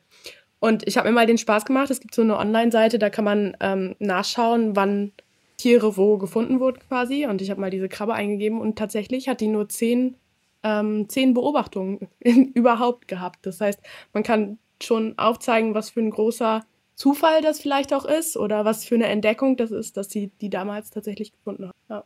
Also überhaupt im Sinne von bis gestern. Zehn Beobachtungen. Ja, genau. Krass. Richtig. Also man mhm. kann davon ausgehen, dass nicht alle das auf diese Webseite hochladen, aber ich glaube, es ist schon ein ganz gutes Maß dafür, wie, ähm, ja, wie unerforscht das ist. Und ich habe auch mal öfter, also mal so rumgeschaut im Internet und versucht irgendwie Bilder oder Videos zu finden. Das ist ja meistens auch ganz cool. Und tatsächlich bin ich immer nur auf irgendwelche Museenseiten gegangen, wo diese eben als Arten quasi aufgezeichnet und gelagert werden. Also man kann sich schon vorstellen, wie besonders das ist, dass sie da so eine Art eben gefunden haben. Sehr spannend. Also ich habe halt gedacht, bei, auch bei diesem Vampiroteutes habe ich tatsächlich im Internet nur Bilder gesehen, die von dem Zeichner von der Valdivia-Expedition gemacht wurden. Aber der Vampiroteutes wurde schon öfter gesehen. Okay. Da muss ich dir widersprechen. Da kann ich euch auch ein ganz cooles Video schicken, wenn ihr wollt. das das wäre super, wenn du das irgendwie. Ja. Ähm, also ich habe sowieso ein paar Links zusammengepackt, die schicke ich euch. Ja, aber der Vampiroteutes kann sich zum Beispiel auch voll cool zusammenklappen. Also der klappt sich quasi auf links und sieht dann aus wie so ein Ball. Man glaubt, das macht der, äh, um sich vor Feinde auch zu schützen. Man weiß es halt nicht so richtig. Ja. Man ist halt heutzutage viel mehr im Vorteil, weil man viel mehr mit Kameras und so unter Wasser machen kann. Das konnten ja. die halt damals nicht. Die haben den hochgezogen und dachten sich, wow, ein Vampir aus der Tiefsee. Ja. Eine Krabbe, geil. Genau. Ja. Eine Krabbe, genau. Ja, genau, wo waren wir stehen geblieben?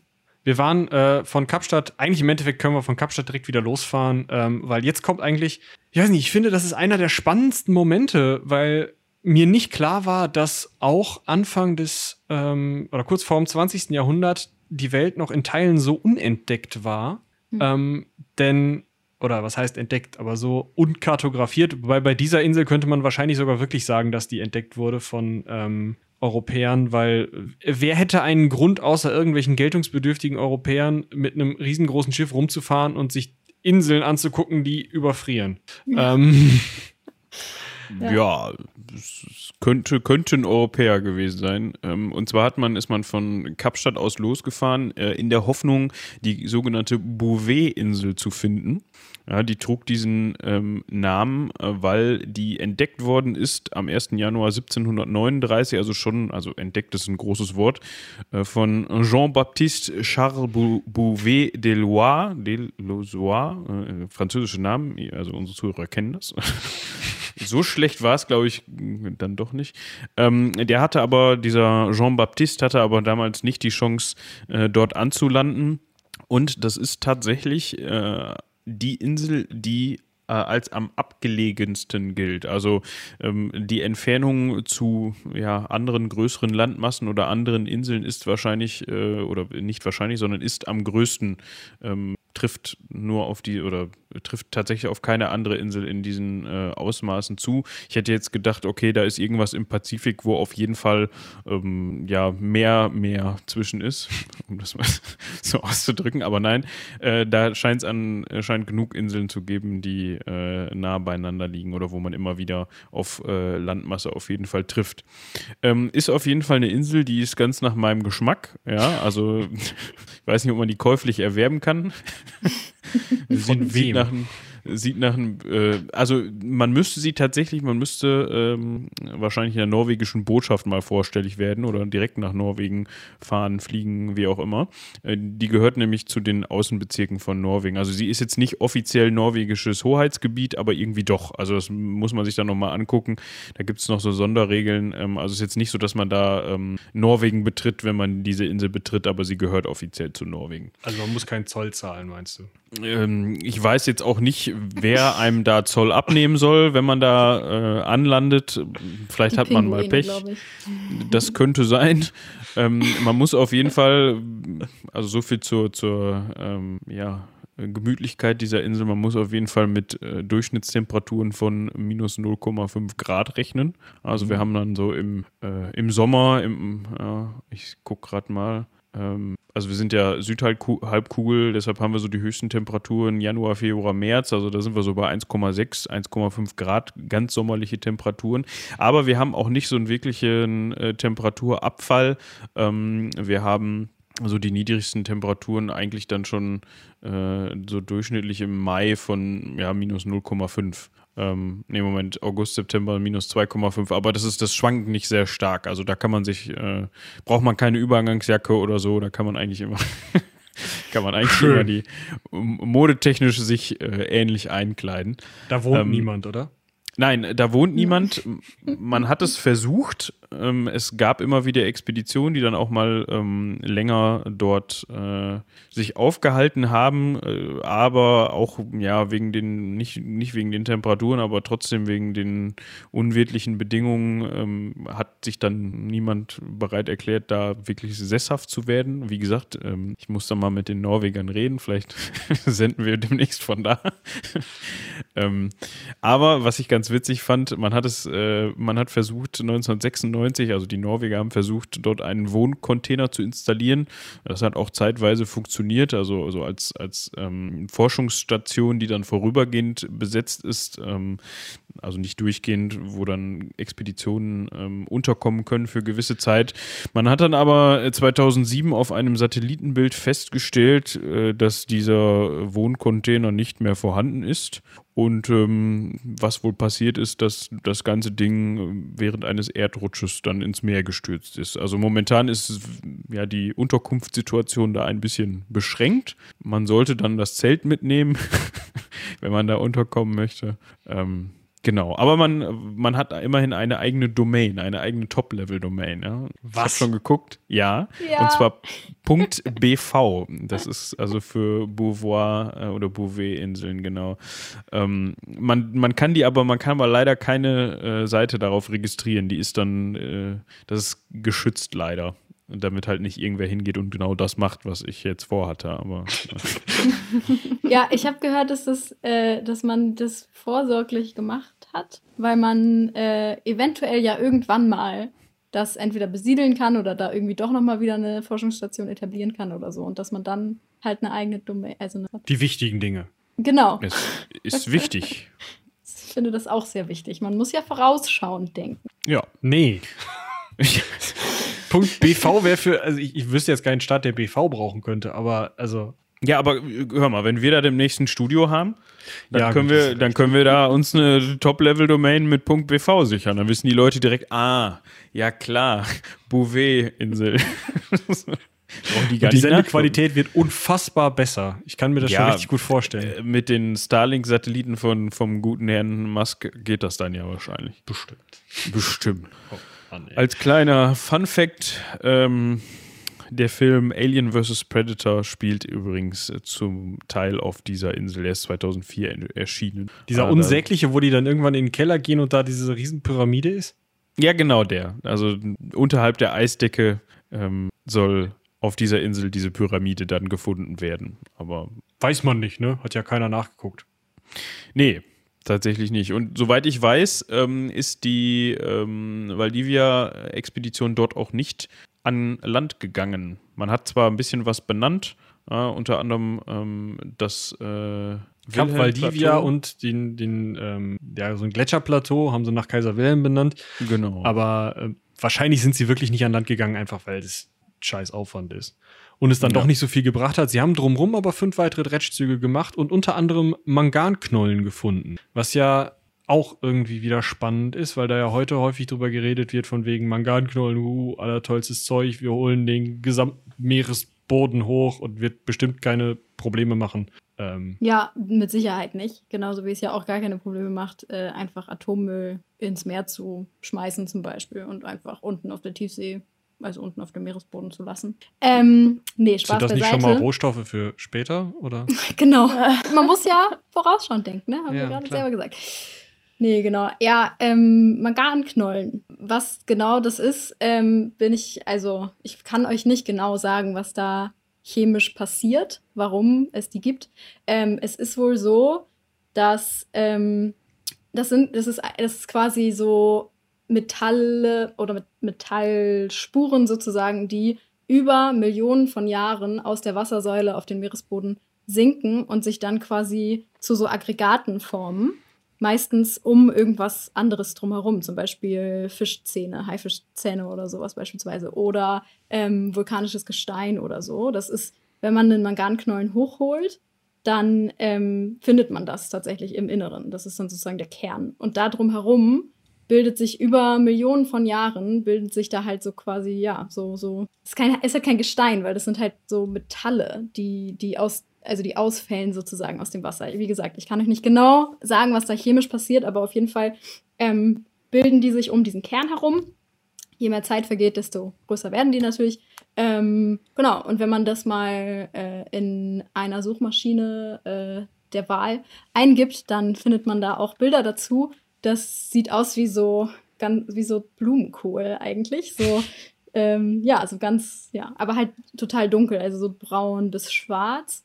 Und ähm, die enthalten nicht 100% Mangan, aber der Großteil des Metalls, was man da drin sozusagen findet, ist Mangan. Deshalb nennt man die Manganknollen. Ähm, da ist meistens auch sehr großer Anteil an Eisen und andere Spurenelemente sind da auch zu finden. Ähm, äh, und wie gesagt, auch echt, also viel so totes, abgestorbenes Material und solche Sachen.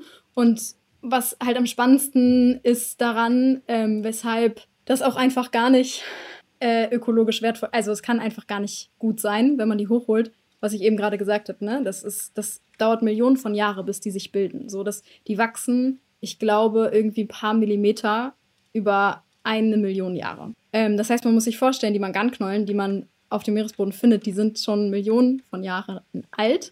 Das heißt, wenn man die alle abgrasen würde, noch, also erstmal muss man da davon ausgehen, dass man vieles kaputt macht, wenn man das tut, weil, ähm, genau, also man muss da Tiefseemaschinen sozusagen runterbringen, die ganz viel auf dem Meeresboden kaputt machen, wenn die überhaupt diese Manganknollen, also es sind richtig Manganknollenfelder teilweise, die ja existieren auf dem Meeresboden, äh, wenn man die alle abgrasen will.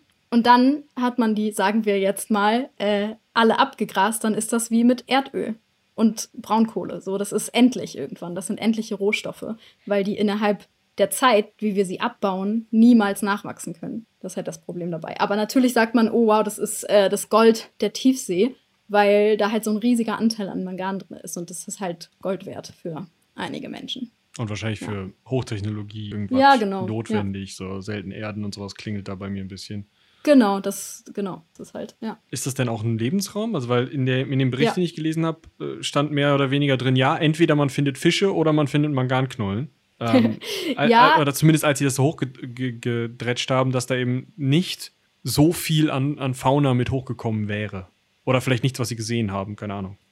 Ja, obwohl, also es gibt ja, ähm, es gibt jetzt so, also ich glaube, das kam so in den 70er Jahren ganz doll auf, dass man anfing, darüber zu philosophieren, ob das nicht cool wäre, die abzubauen. Und ähm, seitdem gibt es da auch relativ viele Studien zu.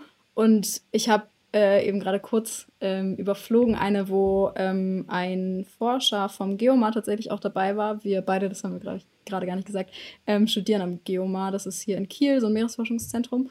Und genau, die sind immer viel Teil an äh, Expeditionen überall. Kann man mal gucken, die machen ganz coole Sachen auf jeden Fall. Genau, auf jeden Fall, ähm, ja, da äh, genau, wurde eine Studie beschrieben, wo sie gefunden haben, dass tatsächlich ähm, teilweise in einigen Gebieten, wo Manganknollen vorherrschend waren, dass die im Vergleich zu anderen Gebieten, wo es keine Manganknollen gab, tatsächlich mehr ähm, sessile Lebensformen gefunden haben. Also Lebensformen, die sich irgendwo an setzen, also die irgendwo festsitzen sozusagen. Weil sie was zum Anbappen haben. Ja, genau, weil sie was halt was Hartes, also so Hartsubstrat sozusagen, also harten Untergrund haben zum Andocken, äh, im Gegensatz zu irgendwie weichem Sediment oder so. Ähm, ja, genau, also wie quantitativ das ist, kann ich euch nicht sagen. Also ich habe jetzt da nicht so viel äh, herausgefunden bisher, aber ich kann mir schon vorstellen, dass das ein Lebensraum ist. Also ja, weil wir zum Beispiel schwarzen Rauchern, das ist ja auch ein ja. Lebensraum für voll. Ähm, voll. viele Lebewesen. Das sind so Unterwasservulkane, wenn man so mhm. will. Und da dachte man auch ganz lange, da kann nichts leben. Und genauso wird es auch Man Mangan sein. Ja, definitiv. Wobei man so lange bei schwarzen Rauchern dachte, da kann nichts leben. Und mittlerweile gibt es die Theorie, dass da eventuell das Leben entstanden ist. Also. Ja. ja, auf jeden Fall sehr spannend alles. Aber ja, der, das war so ein kleiner Exkurs in Manganknollen. In Manganknollen. Ich hoffe nicht drin. Wobei es auch spannend ist, dass man da irgendwie Heizähne raufholen kann. Wahrscheinlich ist es auch, ähm, Ja. also für, für, äh, sind das Paleo, wa- was ist man? Archäologe? Meeres. Nee, Archäologen ja nicht. Paläontologen. Ja, Paläontologen Nee. würden aber ja, also sind die, sind die auch für Unterwasser zuständig? Weiß ich nicht. Auf jeden Fall, Ja, wären das nicht. Gibt es bestimmt Nischen. Ja, ich weiß auch nicht, wie man diese Nische ganz besonders bezeichnen würde, aber es gibt auf jeden Fall Paläo-Ozeanographen, aber die sind mehr so. ja, nicht so. Eher so wie früher der Ozean ausgesehen. Ja. Ja. Also auf jeden Fall Leute, die sich mit ausgestorbenen Fischen beschäftigen. Da ist natürlich Genau. spannend, wenn da so ein Zahn in der Manganknolle ist. Das wollte ich nur sagen. Genau. Ja, und jetzt fahren wir weiter nach Osten. Äh, Osten. Süden. Ähm, und dann an, entlang der Packeiskante nach Osten. Denn wir sind mit dieser Bouvet-Insel schon so weit im Süden, dass wir tatsächlich auch schon ans Packeis fast stoßen können, wenn ich das richtig verstanden habe. Das heißt, es ist so nah am Südpol, ich weiß gar nicht, wie nah das dann genau ist, dass die Valdivia tatsächlich auch drohte einzufrieren, obwohl sie nicht eistauglich ist und man Dretschzüge gemacht hat, während man von Eisschollen umschwommen war und dann tatsächlich fast eingefroren wäre. Ähm, das heißt, man hat wirklich versucht, so weit wie möglich, einen Ticken weiter als die Challenger vorzudringen. Das hat man nicht geschafft, aber man. Das war wichtig. Das war wichtig. Man hat es versucht und währenddessen eben den vorhin schon erwähnten Cognac- und Portweinpunsch, den Eisbrecher, getrunken, damit einem nicht so kalt wird und man nicht so viel kotzt, wenn ähm, das Wetter wohl, was wohl häufiger schlecht war da unten, ähm, einen immer wieder ähm, ja, durchschaukelt. Ähm, das südlichste, was sie erreicht haben, ist der 64. Breitengrad. Moritz, du bist hier der Kartenonkel. Wie- Der wie weit ist das? 64. Breitengrad, ja, da müssen wir, äh, 64. Breitengrad. Ähm, das, ich finde das ein bisschen belastend, muss ich sagen, dass äh, Maps nicht wirklich die, ähm, das Packeis anzeigt. Wäre ja, Ja, mal toll, ne? wenn da so ein Live-Ticker dran wäre, hier ist Eis. Dann hätte man Ja, gut, Problem. aber man könnte ja, man könnte ja so eine, so eine ungefähre, so ein ganz ungefähr, das müssen sie jetzt ja nicht aktualisieren, aber damit man mal so einen ungefähren Eindruck dafür bekommt, weil wenn man sich das da anguckt, dann ähm, sieht das eher so, also die, da wird ja nur das, das Festland tatsächlich gezeigt und das ist ja so ein bisschen, ähm, ja, finde ich nicht gut. Könnte Google mal nachbessern. Und ich wollte eigentlich gerade kaschieren, dass ich die ganze Zeit äh, versuche, das zu finden und dabei einfach weiterrede, aber daran scheitere. Was ich noch als kleine Anekdote zwischenschmeißen kann, ist, dass sie zu dem Zeitpunkt häufiger mit ihrer Dampfpfeife, es war ja ein Dampfschiff, die auch häufiger, gerade auch in den Kolonien, immer wieder Kohle aufnehmen mussten und auch auf dem Rückweg mehrfach wieder Kohle aufnehmen mussten. Sie haben immer wieder mit ihrer Dampfpfeife getutet, weil das Wetter so scheiße war, dass man die Eisberge vom Horizont nicht unterscheiden konnte. Deswegen Angst hatte, einen auf Titanic zu machen. Äh, das war später, aber war egal, auf jeden Fall. Angst hatte, gegen einen Eisberg zu fahren und deswegen versucht hat, über so eine Art Echolotung halt eben zu tuten und wenn das Echo, was zurückkommt, sich ändert, dann weiß man, irgendwo in der Nähe ist ein Eisberg und man muss ausweichen. Das hat man versucht und tatsächlich dank dieser, ähm, dieser Technik und dank des Könnens des Kapitän Krech ist es gelungen, da lebend wieder rauszukommen. Es war allerdings wirklich knapp, dass man äh, fast noch eingefroren wäre da auf dem 64. Breitengrad und wahrscheinlich wäre das Schiff dann da zerdrückt worden, wenn sie äh, nicht sich hätten befreien können. Gut. Ja, also, wie ich das richtig sehe, ist Bouvet aber eher so 55. Breitengrad oder so, ne? Also schon auch deutlich weiter nördlich. Also die sind dann ja nochmal wirklich ordentlich weit südlich gefahren. Ähm, jetzt wäre mal interessant, wie Oder? viele Kilometer das sind. Aber Ja. ist wahrscheinlich schwierig herauszufinden. Maps, Wie gesagt, Route, wenn, wenn, Auto. wenn jemand, wenn jemand von Google zuhört, äh, vielleicht gibt es das auch schon, ist das auch schon implementiert und wir sind einfach zu blöd, das zu finden. Ähm, gehen raus. genau. So. Also es gibt es bestimmt, aber ja. Wie dem auch sei. Ähm, ich könnte einfach mal hier so reinklicken. Da ist der 60. Ah, okay, okay, okay. Wir nähern uns. Da ist der 62. Dann müsste das doch der 64. sein. Ja, ähm, es ist schon sehr nah an der Landmasse der äh, Antarktis, Antarktis. dran. Sind die da in diese Bucht vor der antarktischen Halbinsel rein? Ja, ich glaube schon, nämlich tatsächlich. Also nicht ganz in die Bucht rein. Ich kenne mich da unten einfach überhaupt nicht aus. Ich war noch nie da. Also ich glaube, Eva kennt sich schon auch am besten aus, äh, weil sie da ihre Bachelorarbeit Ich habe hier gerade meine Bachelorarbeit hergeholt, weil da schöne Karten drin sind tatsächlich. Ähm, aber mehr so von dem Sauerstofflevel da und was für Arten da leben. Ähm, aber ja, genau.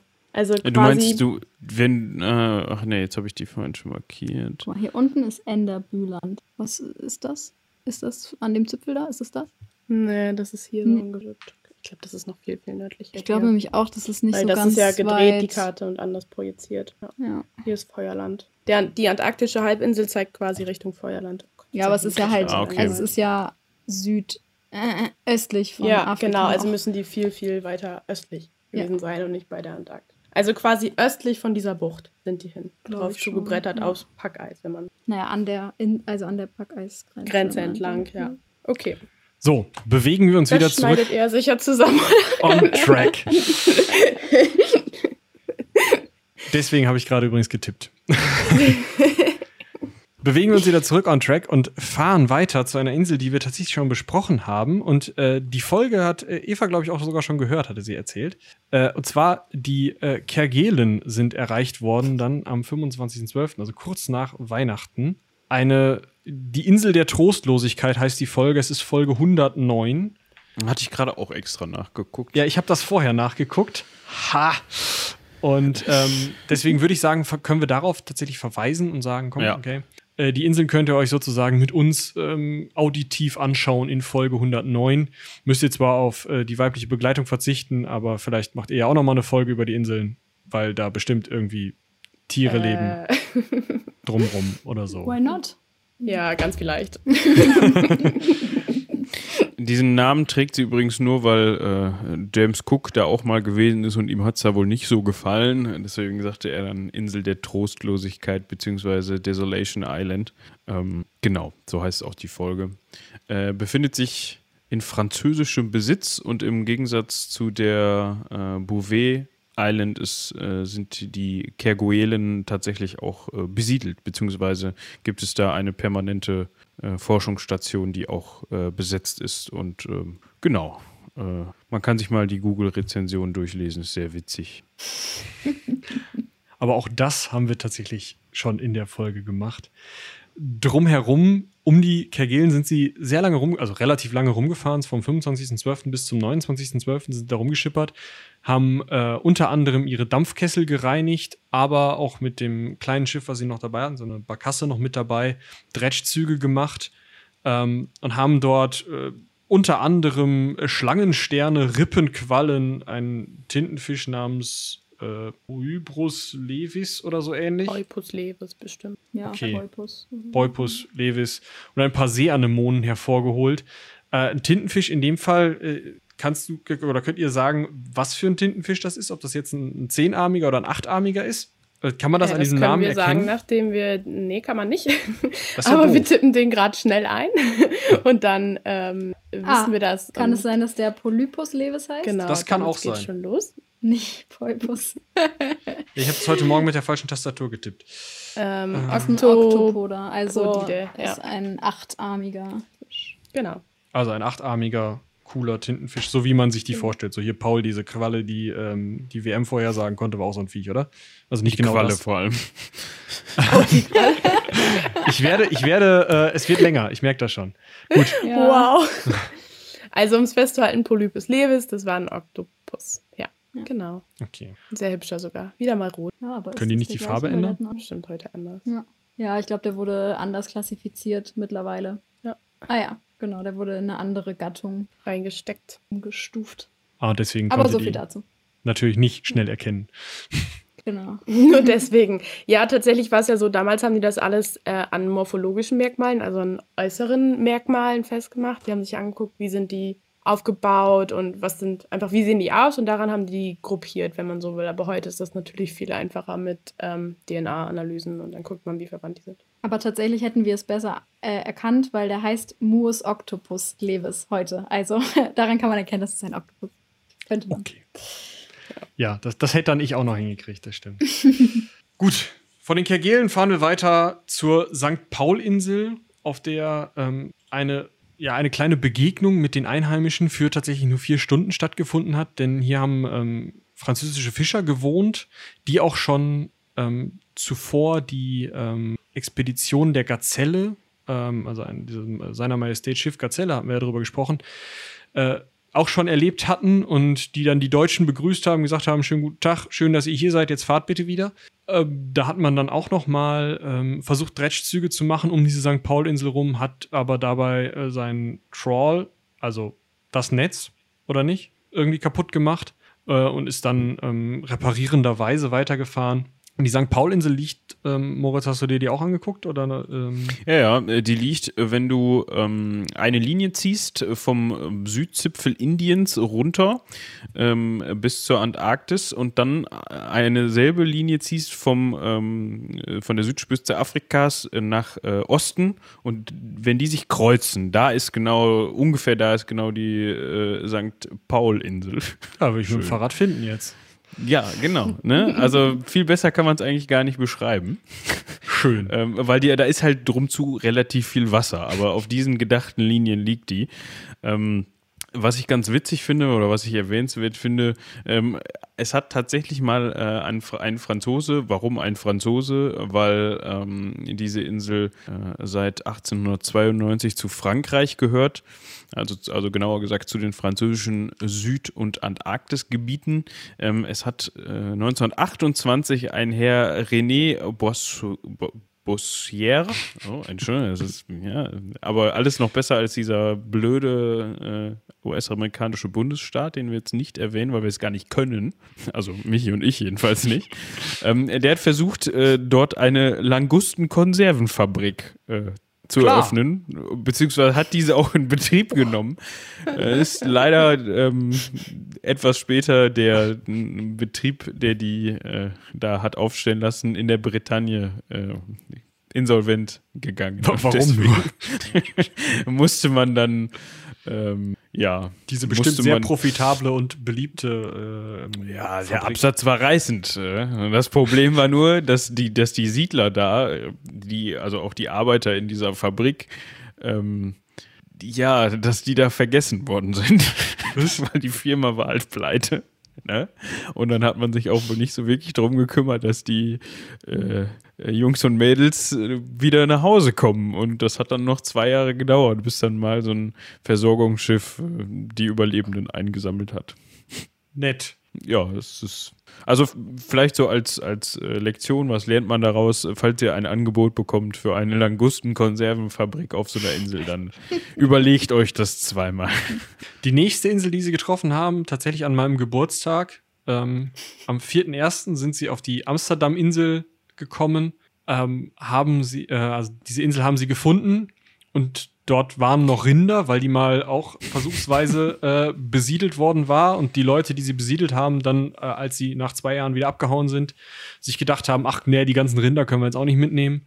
Haben also eine Insel zurückgelassen, die einfach voll von Rindern war. Und da haben sie äh, ein Rind geschossen. Also, wir haben erst versucht, ein anderes Rind zu schießen, das hat sie dann angegriffen. Äh, das konnten sie dann in die Flucht schießen und dann. Ähm, Was? Es war ein Rind. Also ja, genau. Also sie haben, sie haben auf einen, also es waren halt zwei Bullen nacheinander. Und den ersten Bullen, auf den haben sie halt geschossen. Den hat dieser Schuss nicht wirklich interessiert. Der ist nur ein bisschen sauer geworden. Haben sie nochmal auf ihn geschossen. Da ist er noch ein bisschen saurer geworden. Und dann haben sie ihm irgendwie wohl relativ nah an diesem Tier eben den letzten, den dritten Schuss abgegeben. Und daraufhin hat das Tier Angst bekommen und ist weggelaufen. Nicht, dass es gestorben wäre. Und den zweiten Bullen konnten sie dann erlegen. Und wahrscheinlich, weil sie so sauer auf diesen ersten Bullen waren, haben sie dann mit dem Feuerzeug gespielt und diese ganze Insel abgefackelt. Also es geht nicht so ganz genau aus diesen Berichten hervor und äh, ich gehe mal nicht davon aus, dass da in den nächsten fünf Jahren mal nachgeschaut wurde. Aber äh, am 4.1.1899 ist auf dieser Amsterdam-Insel ein Feuer entstanden. Also dadurch, dass eben einer der äh, Besatzungsmitglieder, die denn diesen Bullen ausgenommen haben, wo sich auch sehr über die Rinderkraftbrühe gefreut wird durch Karl Schun, ähm, der ja vorher nur irgendwie Fisch gekriegt hat wahrscheinlich. Ähm, der hat eben mit dem Feuerzeug gespielt und diese ganze Insel stand, als die Valdivia weggedampft ist, lichterloh in Flammen und hat geraucht. Ja gut, also hat man sich mit Stil verabschiedet, meinst du? Ja, ich weiß es nicht. Aber ist auch also, so ein Stunt. Heutzutage würdest du das halt löschen, aber damals euer brennt, ne? Ja. Diese Rinder waren da übrigens, weil ähm, auch wieder ein Franzose Der, dessen Namen auch nicht genannt werden darf. Genau, äh, im Jahr 1871 äh, versucht hat, äh, dort mit äh, seiner Frau und seinen äh, drei Kindern zu siedeln. Ähm, das war aber so ein bisschen schwierig, weil zum einen landwirtschaftlich da nicht so viel lief. Das heißt, äh, landwirtschaftlich konnte man den Boden dann nicht besonders gut nutzen. Der war nicht besonders ertragreich. Ähm, und dann sind ja auch wegen den unwirtlichen Bedingungen noch zwei seiner Knechte gestorben und dann hat man irgendwann gesagt, okay, ähm, lassen wir mal. Knecht können wir jetzt nicht opfern. Genau, war eine dumme Idee. Wir fahren mal wieder nach Hause. Was sie jetzt nicht mitgenommen haben, das waren die Rinder. Ähm, und die haben sich dann, genauer gesagt, bis zum Jahr 2010 äh, da ziemlich gut vermehrt und die Nachkommen haben da, wie gesagt, bis 2010 gelebt. Man hat dann aber, ähm, die genauen Gründe dafür weiß ich jetzt nicht, man hat sich aber dafür entschieden, äh, dass man diese Rinderpopulation da ausrottet. Also die, ähm, die ist dann dezimiert worden und äh, bis 2010 ähm, dann eben komplett äh, ausgerottet worden, genau. Und inzwischen gibt es da auch eine meteorologische Station, die da auch äh, dauerhaft besiedelt ist. Schön. Ohne Rinder. Ohne Rinder.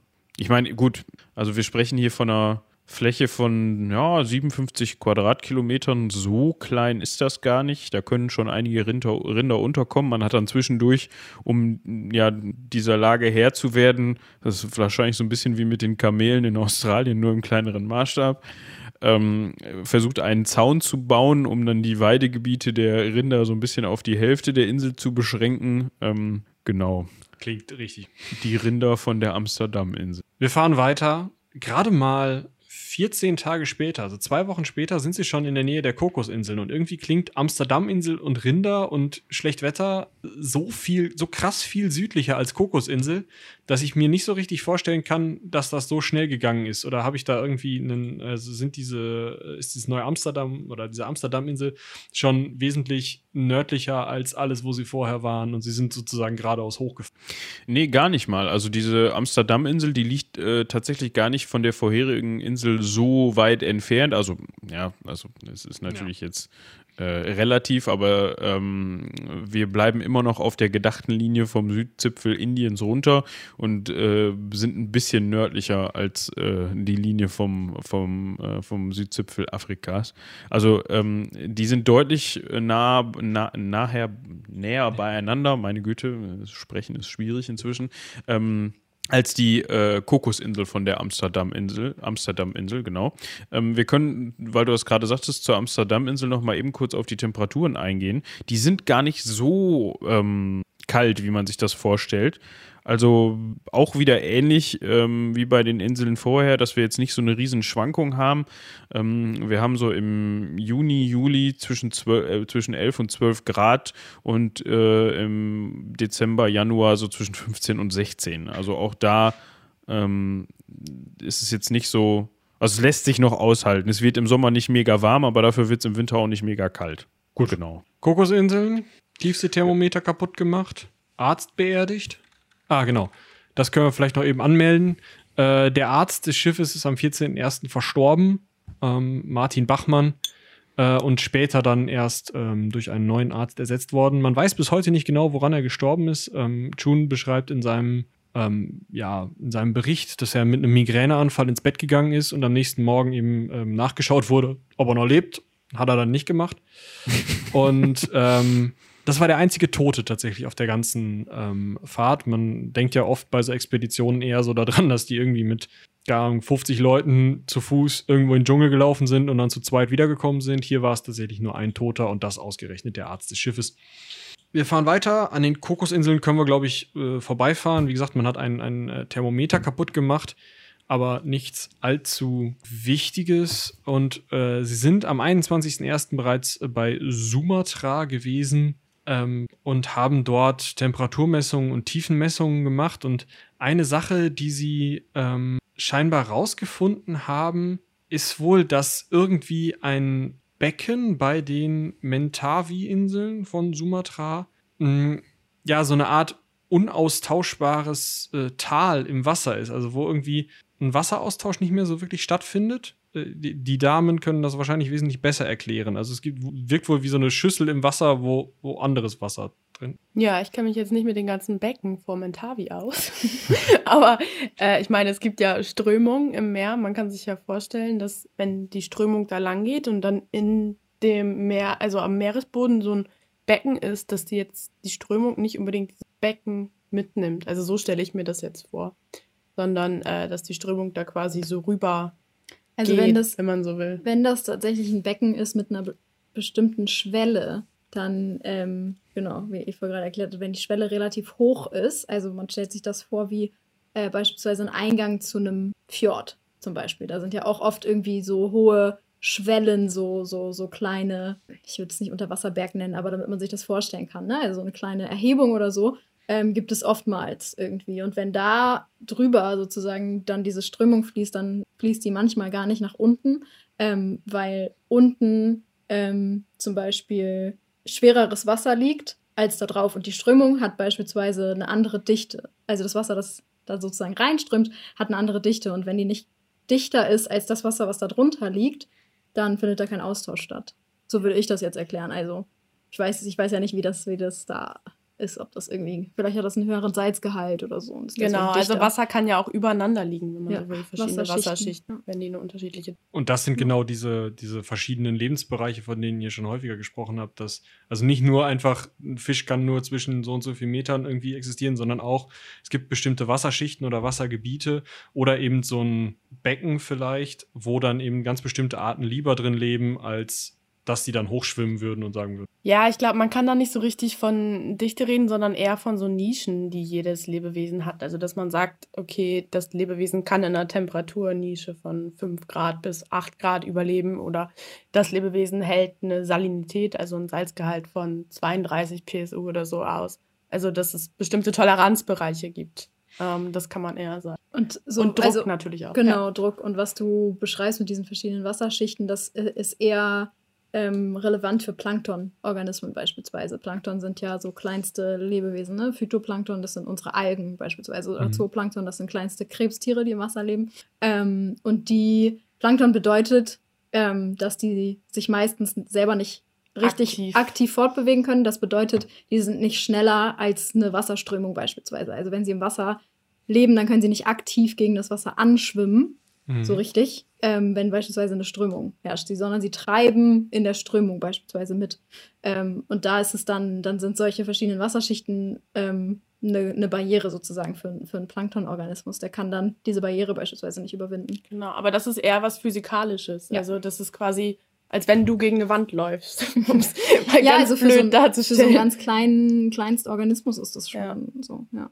Aber das heißt also, es gibt jetzt, äh, wir können schon sagen, dass da äh, unterschiedliche Lebensräume aufeinandertreffen, oder? Also an so Das kommt drauf an, wen du fragst. Also ein Planktologe würde sagen, ja, auf jeden Fall. Oder eine Okay. Planktologin. Definitiv, weil ähm, das mit Sicherheit andere Artzusammensetzungen sind, wenn das unterschiedliche Dichten. Ja. Ich wollte da so ein bisschen drauf hinaus, weil hier wohl scheinbar ähm, dieser, ähm, scheinbar war mein G kaputt, der heißt anders, dieser äh, Laternenfisch oder wie der heißt, dieser äh, nach dem ähm, Herrn Brunswick, dem ersten Offizier benannte äh, Fisch äh, gefunden wurde. Und ich dachte, vielleicht ist das so, dass dieser, äh, dass dieser Fisch in einem, in einem ganz bestimmten Lebensraum lebt, der halt durch sowas erzeugt wird. Aber Leider äh, muss ich dich da enttäuschen. also, Okay, der dann- Lamprogrammus Brunsvigi ähm, ist ja gehört zur Familie der Laternenfische, die Familie Muctophidae und die sind in allen Weltmeeren sehr artenreich äh, vertreten. Tatsächlich machen die 65 Prozent aller Tiefseefische aus. Also nur als reine Schätzung. Okay, genau. Werden krass. so zwei bis 30 Zentimeter groß. Ich weiß nicht jetzt genau, wie es bei diesem, dieser einen Art individuell ist. Ähm, aber alle Arten haben auch so Leuchtorgane am Körper angeordnet. Man kann sich das wie so kleine Leuchtperlen vorstellen, die so am Körper dran sind. Und je nach Art ist das Muster, in dem diese ähm, Leuchtdrüsen am Körper sind, unterschiedlich. Und das kann auch von, ähm, von Männchen und Weibchen unterschiedlich sein. Genau. Und die leuchten dann da so vor sich hin, wie man das ja manchmal auch aus der Tiefsee kennt, als Laternenfische. Es gibt auch eine ganz bestimmte Art, die hat diese Leuchtdrüsen an ihren Augen angebracht und die sind dann sehr zentriert und das sieht dann so aus, als würden die mit so Scheinwerfern durch die Gegend ähm, leuchten. Ja, Ja. das fand ich sehr cool. Und warum das ist, Man vermutet, dass es um zu kommunizieren ist oder weil sich eben so Schwärme bilden, dass sie sich finden ähm, oder auch zur Partnersuche. Ja. Okay, also es hat nicht wirklich viel damit zu tun. Also du sagtest ja gerade eigentlich Laternenfisch. Das sind nicht die, die so eine, so eine Laterne vor der Nase haben, um da irgendwie einen Fisch anzulocken und den dann zu futtern. Das sind die Anglerfische, nein. Ah, okay. Ah, Ja, ja. die hatte ich jetzt tatsächlich auch im Kopf, muss ich sagen. Gut, ja, dann haben wir das wenigstens auseinandergehalten. Genau. Immerhin das. ähm, wir fahren weiter. Ich würde da äh, versuchen, ähm, also sie fahren dann an ähm, Sri Lanka vorbei, am heutigen Sri Lanka, äh, bekommen dort einen neuen Schiffsarzt, weil, wie gesagt, den anderen haben sie ja dann ähm, verloren. Und ähm, sind erstmal im Indischen Ozean unterwegs, machen da noch einige äh, Dredgzüge, queren nochmal den Äquator und sind dann wieder in relativ warmen Gefilden, mh, kommen an den äh, Malediven vorbei und an einer Insel, die ich nochmal relativ spannend fand. Ich weiß nicht, Moritz, hast du da äh, dir die Insel Diego Garcia nochmal angeschaut? Ja, äh, die, die, die Insel äh, Diego Garcia ist vor allem interessant, ähm, weil, äh, also zu der Zeit gar nicht mal so, ähm, aber die wurde später dann interessant, weil man sich gedacht hat, Mensch, so äh, vor allem von äh, amerikanischer Seite aus gedacht hat, Mensch, das ist ein guter äh, taktischer Punkt, um von da aus ähm, vor allem auch Bomber zu stationieren. Ähm, das Problem daran, äh, an diesem Vorhaben war, dass die dortliche, dass die Inselbevölkerung dort so ein bisschen im Weg war. Mm. Also ist man hingegangen und hat gesagt, okay, ähm, die siedeln wir jetzt mal so nach und nach aus. Ähm, genau. Also man, man hat in den 60er Jahren, wenn ich es richtig im Kopf habe, diesen Militärstützpunkt gegründet und die Leute einfach nach Mauritius umgesetzt.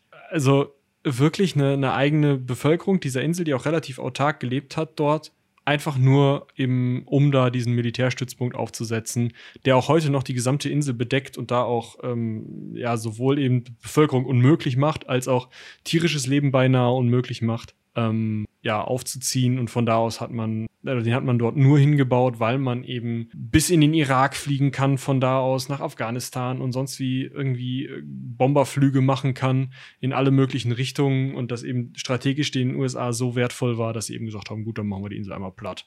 Genau. Ähm, und was erst seit kurzem bekannt ist, ja gut, seit kurzem ist auch wieder so relativ, ähm, dass äh, die USA tatsächlich dort auch ein Gefängnis unterhält, ähnlich wie ähm, das von Guantanamo Bay.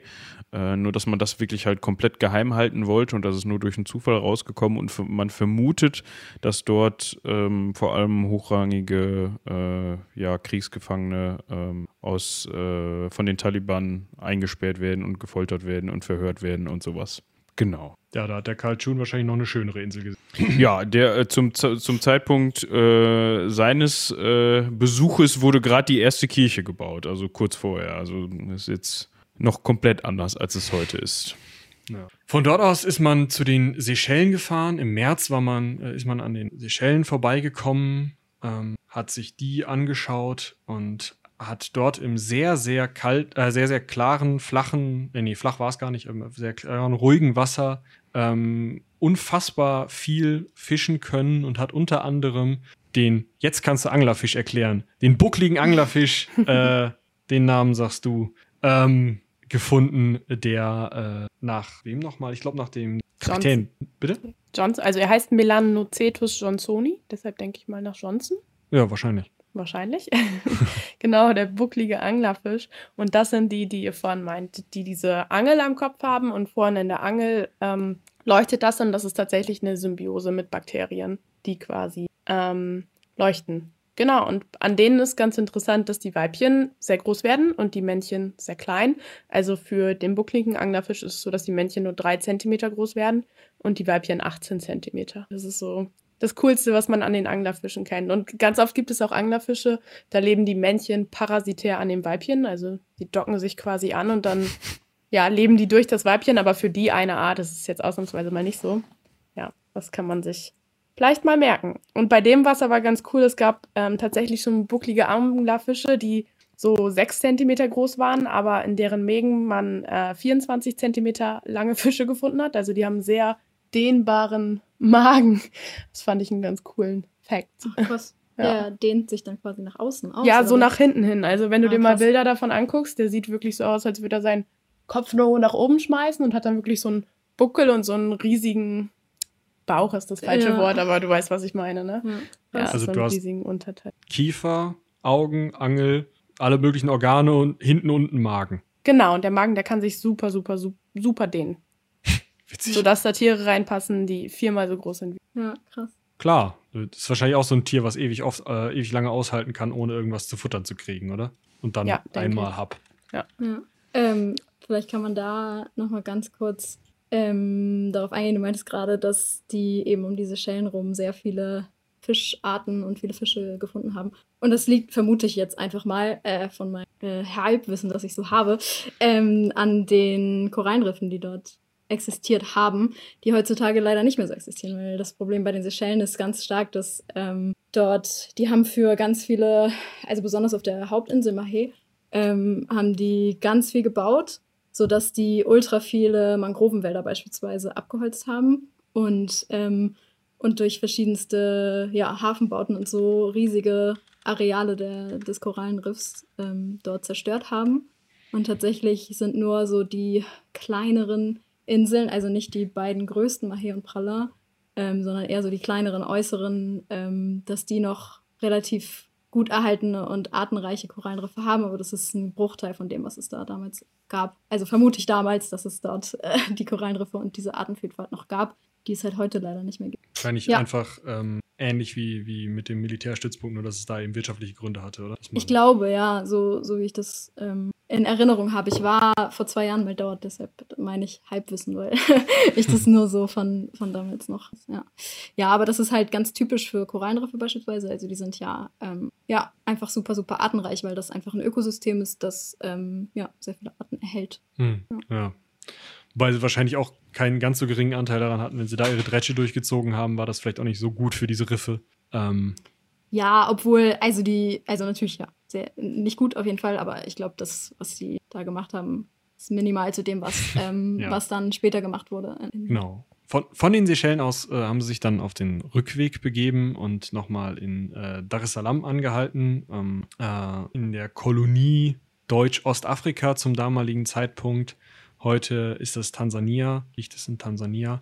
Ähm, und dort hat man sich, ähm, das finde ich eine sehr schöne Episode, ähm, mit dem dortigen äh, Gouverneur und einigen anderen Leuten auf der Valdivia getroffen, denn vorher war man ja immer, hatte man sich mal einladen lassen in Richtung ähm, des Landes sozusagen. Und da hat man jetzt gesagt, nee, wir wollen jetzt mal, weil wir auch am Ende unserer Reise sind und jetzt nur noch eben an Nordafrika durchs Rote Meer rauf und dann durch den Suezkanal, Mittelmeer, außen um Frankreich rum und dann sind wir eigentlich auch schon fast wieder zu Hause, ähm, müssen, also nur noch ganz kleines Stückchen, können wir doch mal jemanden bei uns an Bord einladen und ähm, tatsächlich ist hier in in dem Buch, das ich hier äh, gelesen habe, die Speisekarte abgedruckt, die dort an Bord äh, oder das Essen, was dort an do äh, Bord äh, gereicht wurde. Und es gab zuerst einmal als Vorspeise Tiefseeklein. Das stelle ich mir schon so ein bisschen eklig vor, weil die wahrscheinlich alles, was sie an Fischen irgendwie rausgezogen haben und was nur noch so Hackstützel waren, dann gesagt haben: Ja, gut, äh, geile Suppe, ne? Wieder überbacken. Käse, fertig. ähm, dann kam dazu ähm, eine valdivische Reptilienbrühe. Also wahrscheinlich haben sie da dann äh, irgendwas von der Inselbevölkerung äh, oder Inselfauna äh, der nächsten paar Inseln, an denen sie vorbeigefahren sind, eben in die Brühe geschmissen. Dann neu Amster äh, äh, Amsterdamer Rinderbraten, also es war noch was von dem Ochsen da. Von dem, von dem, jetzt muss ich gerade überlegen, welche Insel war das? Neu Amsterdam, also die, die sie Ach, angezündet haben. Deshalb, neu, okay, okay, jetzt, die hieß Neu Amsterdam, stimmt. Genau. Ähm, dazu oder danach, nach diesem Rindsbraten, gab es das, weil sie in Dar es Salaam waren, das Dar es Salaam als Braten. Wow. Ja. Ähm, genau, dazu botanische Studien in Essig und Öl, in Zucker, nach der Natur, je nachdem, wie es gerade schmeckte. Wahrscheinlich haben sie da Algen aufgetischt. Antarktisches Eis haben sie mitgebracht, Cebu-Käse, weiß nicht genau von wo. Ähm, Kaffee aus Sumatra und ähm, das Ganze wurde ähm, ja eben mit allen Europäern gefeiert und die Europäer wurden damit mit diesen Köstlichkeiten tatsächlich eben auch aus der Tiefsee an Bord der Valdivia verköstigt, was ich ziemlich krass finde, weil das Einzige, was mir dazu noch an Geschichten einfällt, von wegen irgendwelchen äh, Expeditionsleuten, die anfangen, das zu essen, was sie da eigentlich erforschen wollen, sind ähm, Mitglieder der britischen Royal Society für ähm, Altertumskunde, die ähm, Mammut, das sie aus dem russischen Gletscher gezogen haben, essen und danach alle krank werden, weil 10.000 Jahre altes Fleisch auch in der Tiefkühle nicht so lange durchhält. Hier Die Frage aber, ist, hat es sich gelohnt? Hat es geschmeckt? Nee, es muss wohl ziemlich geschmacklos und muffig gewesen sein. Aber das war, das war ein Versuch von denen. Also das war so nach dem Motto so, okay, wir probieren jetzt mal ein kleines Stück, oder? Nee, das war der typische Spleen des 19. Jahrhunderts. Die haben halt richtig schön Mammutsteak aufgetischt. Ach du Scheiße. Ja. Also da ist wahrscheinlich Tiefsee klein klein noch irgendwie ähm, das Nettere. Ja, und frischer frisch, wahrscheinlich. ja. Weiß ich nicht. Also vielleicht haben sie auch irgendwie was aus dem Alkohol gezogen. Oh. Dann sind sie eben, wie gesagt, übers Rote Meer, den Suezkanal, ähm, durchs Mittelmeer, an Gibraltar vorbei, zurück und waren am 1. Mai 1899 im Hamburger Hafen. Wahrscheinlich haben sie fünf Tage vorher irgendwo im Meer gedümpelt und geankert, damit sie genau passend am 1.5. da ankommen. Aber ähm, ja, sie sind dann nach über, nee, nach nicht mal einem ganzen Jahr, ne? Nee, nach Nee. zehn Monaten waren sie wieder zurück und haben ähm, wahrscheinlich das, was Karl Schuhn in seinen Berichten als ähm, eigenes Naturkundemuseum, was sie da auf dem Schiff sozusagen aufgebaut haben, abliefern können. Genau. Ähm, das Ganze ist dann publiziert worden, einmal populärwissenschaftlich von Karl Schuhn unter dem Titel Aus den Tiefen des äh, Weltmeeres. Das kann man heute noch auf Amazon kaufen und man kann es, äh, man kriegt es frei verfügbar. Äh, den Link werden wir auch unten in die Video, äh, in die Video, in die Podcast-Beschreibung packen. Dann könnt ihr euch das äh, Buch gerne auch durchlesen. Es ist ein bisschen undankbar, weil es in Fraktur geschrieben ist und eben sehr, sehr schön gefärbt ist, gerade was den Umgang mit den ähm, Einheimischen der Kolonien und der Inseln angeht. Aber wenn man das eben im Hinterkopf hat, kann man das durchaus ganz nett lesen, weil es so ein bisschen wie so ein Abenteuerroman geschrieben ist und immer wieder zwischendurch ein äh, Fisch, eine Qualle, ein was auch immer beschrieben wird. Also so ein bisschen wie diese Folge. Wenn ihr den Stil also mochtet, dann ähm, wird euch das Buch wahrscheinlich auch gefallen. Und wie gesagt, es ist kostenlos ähm, auf der Seite der HU Berlin ähm, verfügbar, weil der Mann schon lange genug tot ist. Und weiterhin ähm, wurden die gesamten Forschungsergebnisse in 24 Bänden zwischen 1902 und 1940 veröffentlicht. Ähm, ich hatte sie noch nicht in der Hand. Habt ihr die in Kiel liegen vielleicht? Das ist ja Also ich muss sagen, ich war in letzter Zeit nicht mehr in unserer Bibliothek, weil, naja.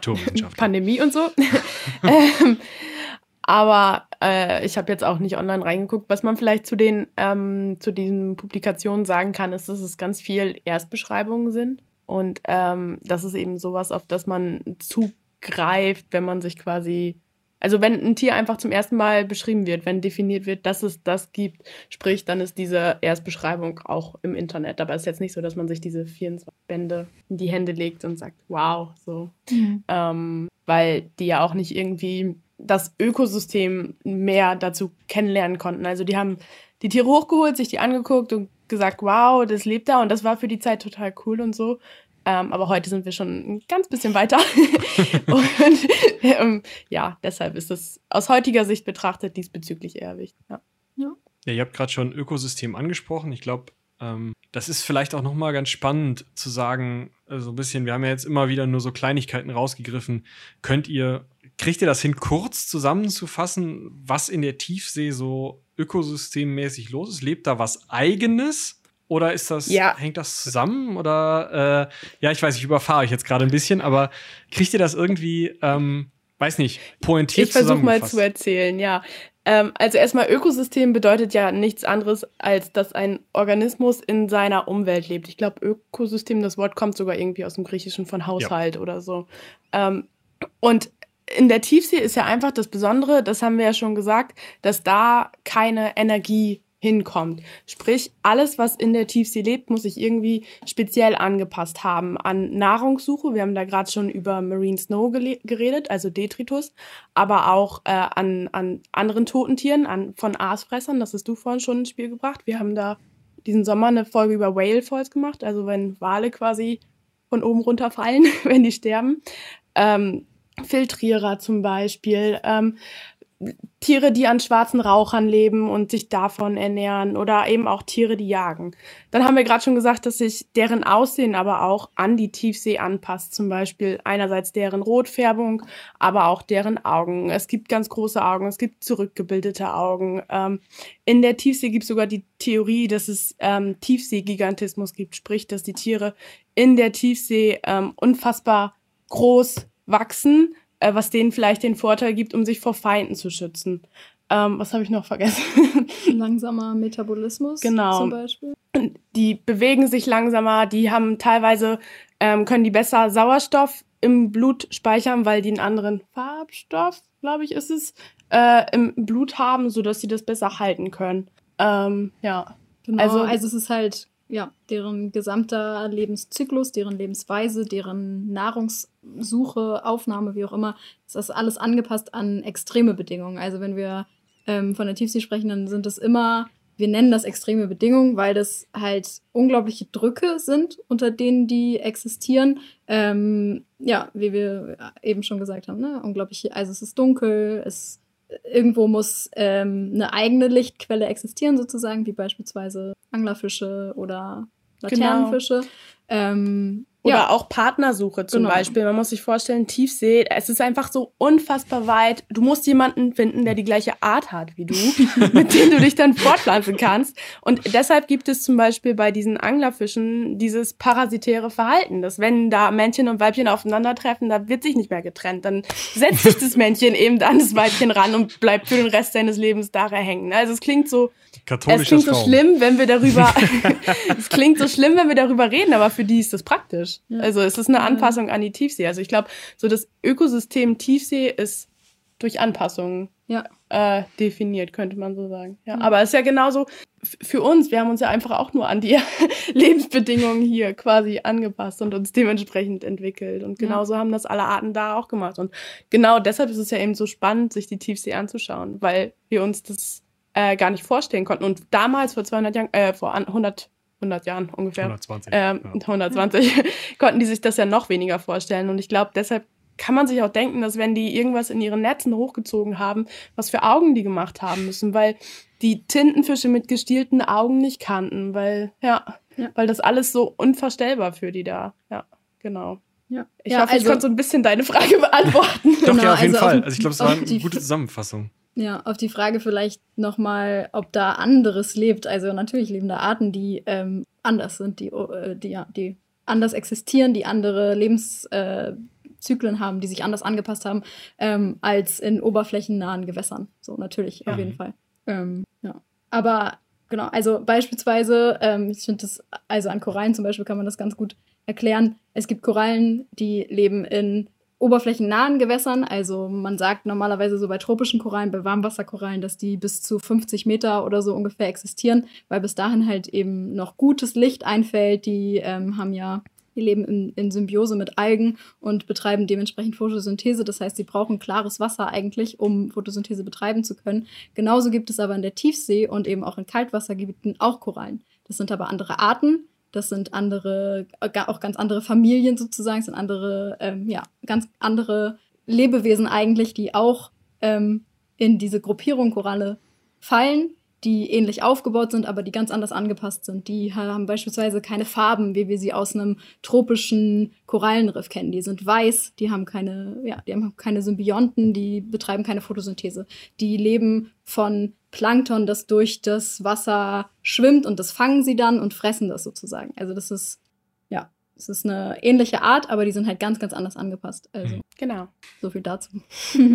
Ja, sehr, sehr schön. Sehr schönes, äh, sehr schöne Zusammenfassung und eben einfach mal aus einer ganz anderen Richtung als das, was wir sonst hier so äh, verhandeln. Ich glaube, aber nach diesem Marathon von meine Uhr sagt gleich drei Stunden, ja. ähm, müssen wir jetzt nicht noch auf ähm, weitere Möglichkeiten eingehen. Ähm, ich glaube, das wird nicht das letzte Mal gewesen sein, dass wir uns gesprochen haben. Äh, soweit darf ich ähm, vielleicht schon mal spoilern. Und dementsprechend würde ich sagen, ich hoffe, wir haben die Valdivia-Expedition aus zwei Blickwinkeln tatsächlich in genau der doppelten Folgenlänge, wie wir sie sonst machen würden, ähm, ganz gut abgehakt? Oder hat noch jemand irgendwas, irgendeinen Rauschmeißer, wo ihr sagen würdet, ich muss den Fisch noch erzählen oder irgendwas? Na, du hast mich noch gar nicht nach deiner Xenophora gefragt. Stimmt! ja, genau. Es schien das ja wichtig zu sein, deshalb dachte ich. Ja, äh, Xenophora deswegen, weil ähm, wir, wir kommen zum Cross-Selling. Moritz wird sich freuen. Ja, siehst du, perfekter Cross-Selling ist wow. immer gut. Ja. Ähm, denn äh, wir haben ja im Heldenpicknick die äh, Antagonistin äh, Xenophera unterwegs, eine Schwarzmagierin in unserem ähm, ja, äh, Die kleine Paper. Kindercloud. Hörspiel, Podcast, die kleine Kindercloud. Genau das. Und ähm, dazu gibt's ein was? Garnele? Nee, Schnecke. Nee, es war eine Schnecke. Genau. Genau. Was auch sonst. Ja, ich war tatsächlich gespannt, ähm, was für eine Figur ihr beschreibt, weil die Schnecke oder die Gatten, die Gattung der Schnecken, der Xenophoren, äh, die werden auch ähm, quasi Schalenträger ähm, genannt. Ähm, und die stehlen quasi so Schmuckstücke, die überall rumliegen, wie Schneckenhäuser oder Muscheln und zementieren die quasi an ihre eigene Schale. Also die bestücken sich immer, immer weiter mit ähm, ja, anderen Schneckenhäusern oder eben Muscheln und das sieht total cool aus eigentlich. Und deshalb dachte ich, vielleicht ist das irgendwie auch eine Figur, die Sachen klaut, nimmt. Ja, außer ich glaube, der Name Kindern nicht so übersetzt heißt aber fremdentragend oder so. Irgendwie so Mhm. war der auch aus dem Ja. Griechischen oder so. Oxenos ist der Fremde oder das Ah, Genau. Fremde. Ja. Also sich mit ich glaube, fremden Federn schmückend sozusagen. Ja, Ja, so ungefähr. Genau. Ich glaube, der Name ist entstanden, weil der einfach cool klingt, oder Michi? Er ist entstanden, weil im ähm, aventurischen Namens-Webseiten Drück Dingsbums etwas mit X stand und ich dachte, hey, das ist witzig. Und, Ah, ähm, okay, also ohne. Bedeutung. Ohne Bedeutung, genau. Es ist tatsächlich aber, wie gesagt, eine, eine Schwarzmagierin, die klaut Kinder, die ähm, beschwört Untote und all so eine Veranstaltungen. Also, Was Schwarzmagier halt und Schw- Schwarzmagierinnen halt so machen. genau. Ist aber das so? Wir kennen uns da, glaube ich, nicht so aus. ja, dann müsst ihr das Heldenpicknick hören. Äh, Müsst ihr mal ins Heldenpicknick äh, reinhören. Aber Alles mit Folge klar. 0 anfangen. Und ähm, jetzt haben wir auch gleich passend das Cross-Selling abgehandelt. Ja, äh, Staffel 8 müsste jetzt komplett draußen sein, ne? Ja, ja, schon länger. Ja, ja, schon länger. Okay. ähm, ich, also ich lebe auch noch, aber ähm, da war gerade so ein guter Flow drin. Da war ich mit meinen Inseln durch, da habe ich äh, ja. Gut. Ähm, ich wollte gerade sagen, es ist, glaube ich, die längste Folge seit dem 100-jährigen Krieg. Also seit der Folge über den 100-jährigen Krieg. Ähm, Nicht seit 14 ein paar kaputte, meinst du? Genau, äh, das war Folge 50, wenn ich mich nicht irre. Ich könnte jetzt sagen, hört auch da noch mal rein, aber wenn ihr bis zu dieser Stelle gekommen seid, dann äh, schiebt das vielleicht erstmal ein bisschen nach hinten und äh, vielleicht morgen oder so. Also direkt im Anschluss wäre schon ein bisschen hart und es wäre vielleicht auch thematisch ein äh, ziemlicher Sprung. Ich muss mal gerade überlegen, ähm, was wir so ankündigen müssen. Wir hatten als Veröffentlichungstermin, äh, helfen mir mal gerade auf die Sprünge, den 14. 14. 14. Das heißt, ihr hört das natürlich jetzt auch alle brav am 14. Äh, für euch Bis zur zum Information bis zum Ende, genau. Vielleicht ist es jetzt auch schon 2021, bis ihr das durchgehört habt. Manche Leute machen das ja auch so in den Tappen, keine Ahnung. Ähm, äh, für unsere Hörer, wir haben auf jeden Fall vor, euch äh, über den Jahreswechsel nicht im Stich zu lassen, wenn ich das richtig im Kopf habe. Genau, es Also- wird eine Weihnachtsfolge des Heldenpicknicks geben. Ihr könnt hinter, also bei Patreon und Steady vorbeischauen. Da werden wir jetzt, äh, haben wir die erste Folge mindestens unserer kurzen Serie, in der es mit den Geschichten um Christian Jahul weitergeht, ähm, veröffentlicht. Beim akademischen Viertel wird es eine Folge äh, geben, die auch etwas Besonderes ist. Ähm, wenn ich mich recht entsinne, wird äh, Charlotte sich nicht mit äh, einem Promoventen oder einer Pro Promoventin unterhalten, sondern hat da etwas anderes geplant. Aber was genau, will ich jetzt noch nicht verraten. Mm, Und die Folge wird wahrscheinlich kurz nach Weihnachten oder kurz vor Weihnachten rauskommen. Ähm, aber ansonsten muss ich glaube ja, wir ich, machen auch weiter. Genau, Also- wir machen auch weiter. Das ist richtig. Darauf wollte ich eigentlich hinaus. Aber ich weiß auch gar nicht, gar nicht. Wir werden irgendwas Weihnachtliches machen nächste Woche. ja. Und kurz. Also, also im Vergleich hierzu kurz, ja, aber mal gucken, ob wir uns auf unsere Ursprünge. Auf, Jetzt ist alles kurz. genau. genau. ähm, Dann dürfen wir nicht vergessen, an dieser Stelle uns bei Ronja zu bedanken, Genau. die uns nichtsdestotrotz äh, wieder sehr äh, bei der Recherche unterstützt hat. Vielen Dank dafür. Und natürlich, last but not least, ähm, wo wir schon beim Cross-Selling sind, Was gibt's bei euch schaut so? auch bei unseren, äh, ich habe hab ich das Wort letztens neu gelernt, ja, Gästinnen darf man sagen, das gibt's inzwischen, ne? Genau. Ja. Ja, bei unseren Gästinnen vorbei. Was Ja, habt- kommt gern ihr so? vorbei. Danke, dass wir hier sein durften. Wir machen noch bis zum 24. unser Adventskalender. Dann lassen wir unsere HörerInnen ein bisschen im Stich. naja, Naja, mal gucken. bis Januar auf Mal jeden gucken. Fall wieder. Naja, mal sehen vielleicht. Wir haben auch überlegt, ob wir eine Jahreswechselfolge Ja, genau. Irgendwie sowas. Wie gesagt, äh, wie vorher schon angekündigt, wir sind nicht immer ganz so äh, akkurat mit unseren äh, Publikationsdaten für die Folgen. Aber auf den Adventskalender, auf den könnt ihr euch verlassen. Genau. Ähm, wenn hier neue HörerInnen sind, also die wir quasi abwerben konnten für unseren ähm, ja Podcast, dann hört auf jeden Podcasts Fall, hören. genau, Ja. dann äh, hört auf jeden Fall, ähm, ja, Mal einfach mal rein. rein. Wir Und- haben ja schon einiges angesammelt an Folgen, verschiedenste Themen, verschiedenste Lebewesen. Ähm, wenn Studierende unter euch sind, wir ähm, haben auch in einigen Folgen immer mal so ein paar Studierenden-Struggles, äh, die so aufkommen während des Studiums behandelt, haben uns da auch ab und an mal einen Gast oder eine Gästin eingeladen, um über Dinge zu sprechen, ähm, ja, über Ja. verschiedenste Meeresthemen zu sprechen und so. Genau. Und man kann Ja. uns auf Instagram unter die drei Meerjungfrauen finden, auf Genau. Twitter unter die drei MJF und wir haben auch eine Webseite, die drei MJF. Habe Genau. ich was vergessen? Ansonsten, Spotify, Apple Podcasts, äh, alles Mögliche, wo man Podcasts findet. Da könnt ihr ja. hören. genau, ich glaube, das war's. Ja. Ja, und danke, Was- dass wir hier sein dürften und dann hoffentlich hören wir eure Stimmen dann auch mal nächstes Jahr bei uns. Auf Ja, jeden Mal Fall. gucken, ne? Ja, äh, Würde ich doch sagen. Wahrscheinlich wird das dann auch wieder eine Mammutfolge, aber äh, Ja. Ich, ich habe noch, ich hab Ja. noch eine kleine Bitte Oh. an alle, die zuhören. Äh, es gibt jetzt ja momentan bei Spotify diesen schönen Jahresrückblick und wir haben da äh, schon ähm, ein bisschen ähm, ja, Zusendungen bekommen, was so die äh, Podcast-Statistiken angeht. Also wir freuen uns immer, wenn ihr da irgendwie was bei Twitter oder Instagram hochladet äh, ladet und uns äh, verlinkt oder so. oder Meerjungfrauen verlinkt. Das geht auch. Ja, genau, ja, natürlich, natürlich, natürlich. Das wollte ich damit gar nicht ausschließen. Alles klar. Aber jetzt Gut, seit du angefangen hast, äh, von der Speisekarte zu sprechen, habe ich erst richtig Hunger. Dementsprechend machen wir jetzt Schluss. Äh, und ich würde sagen, haut rein, bis zum nächsten Mal. bis dahin. Tschüss. Tschüss. Ciao.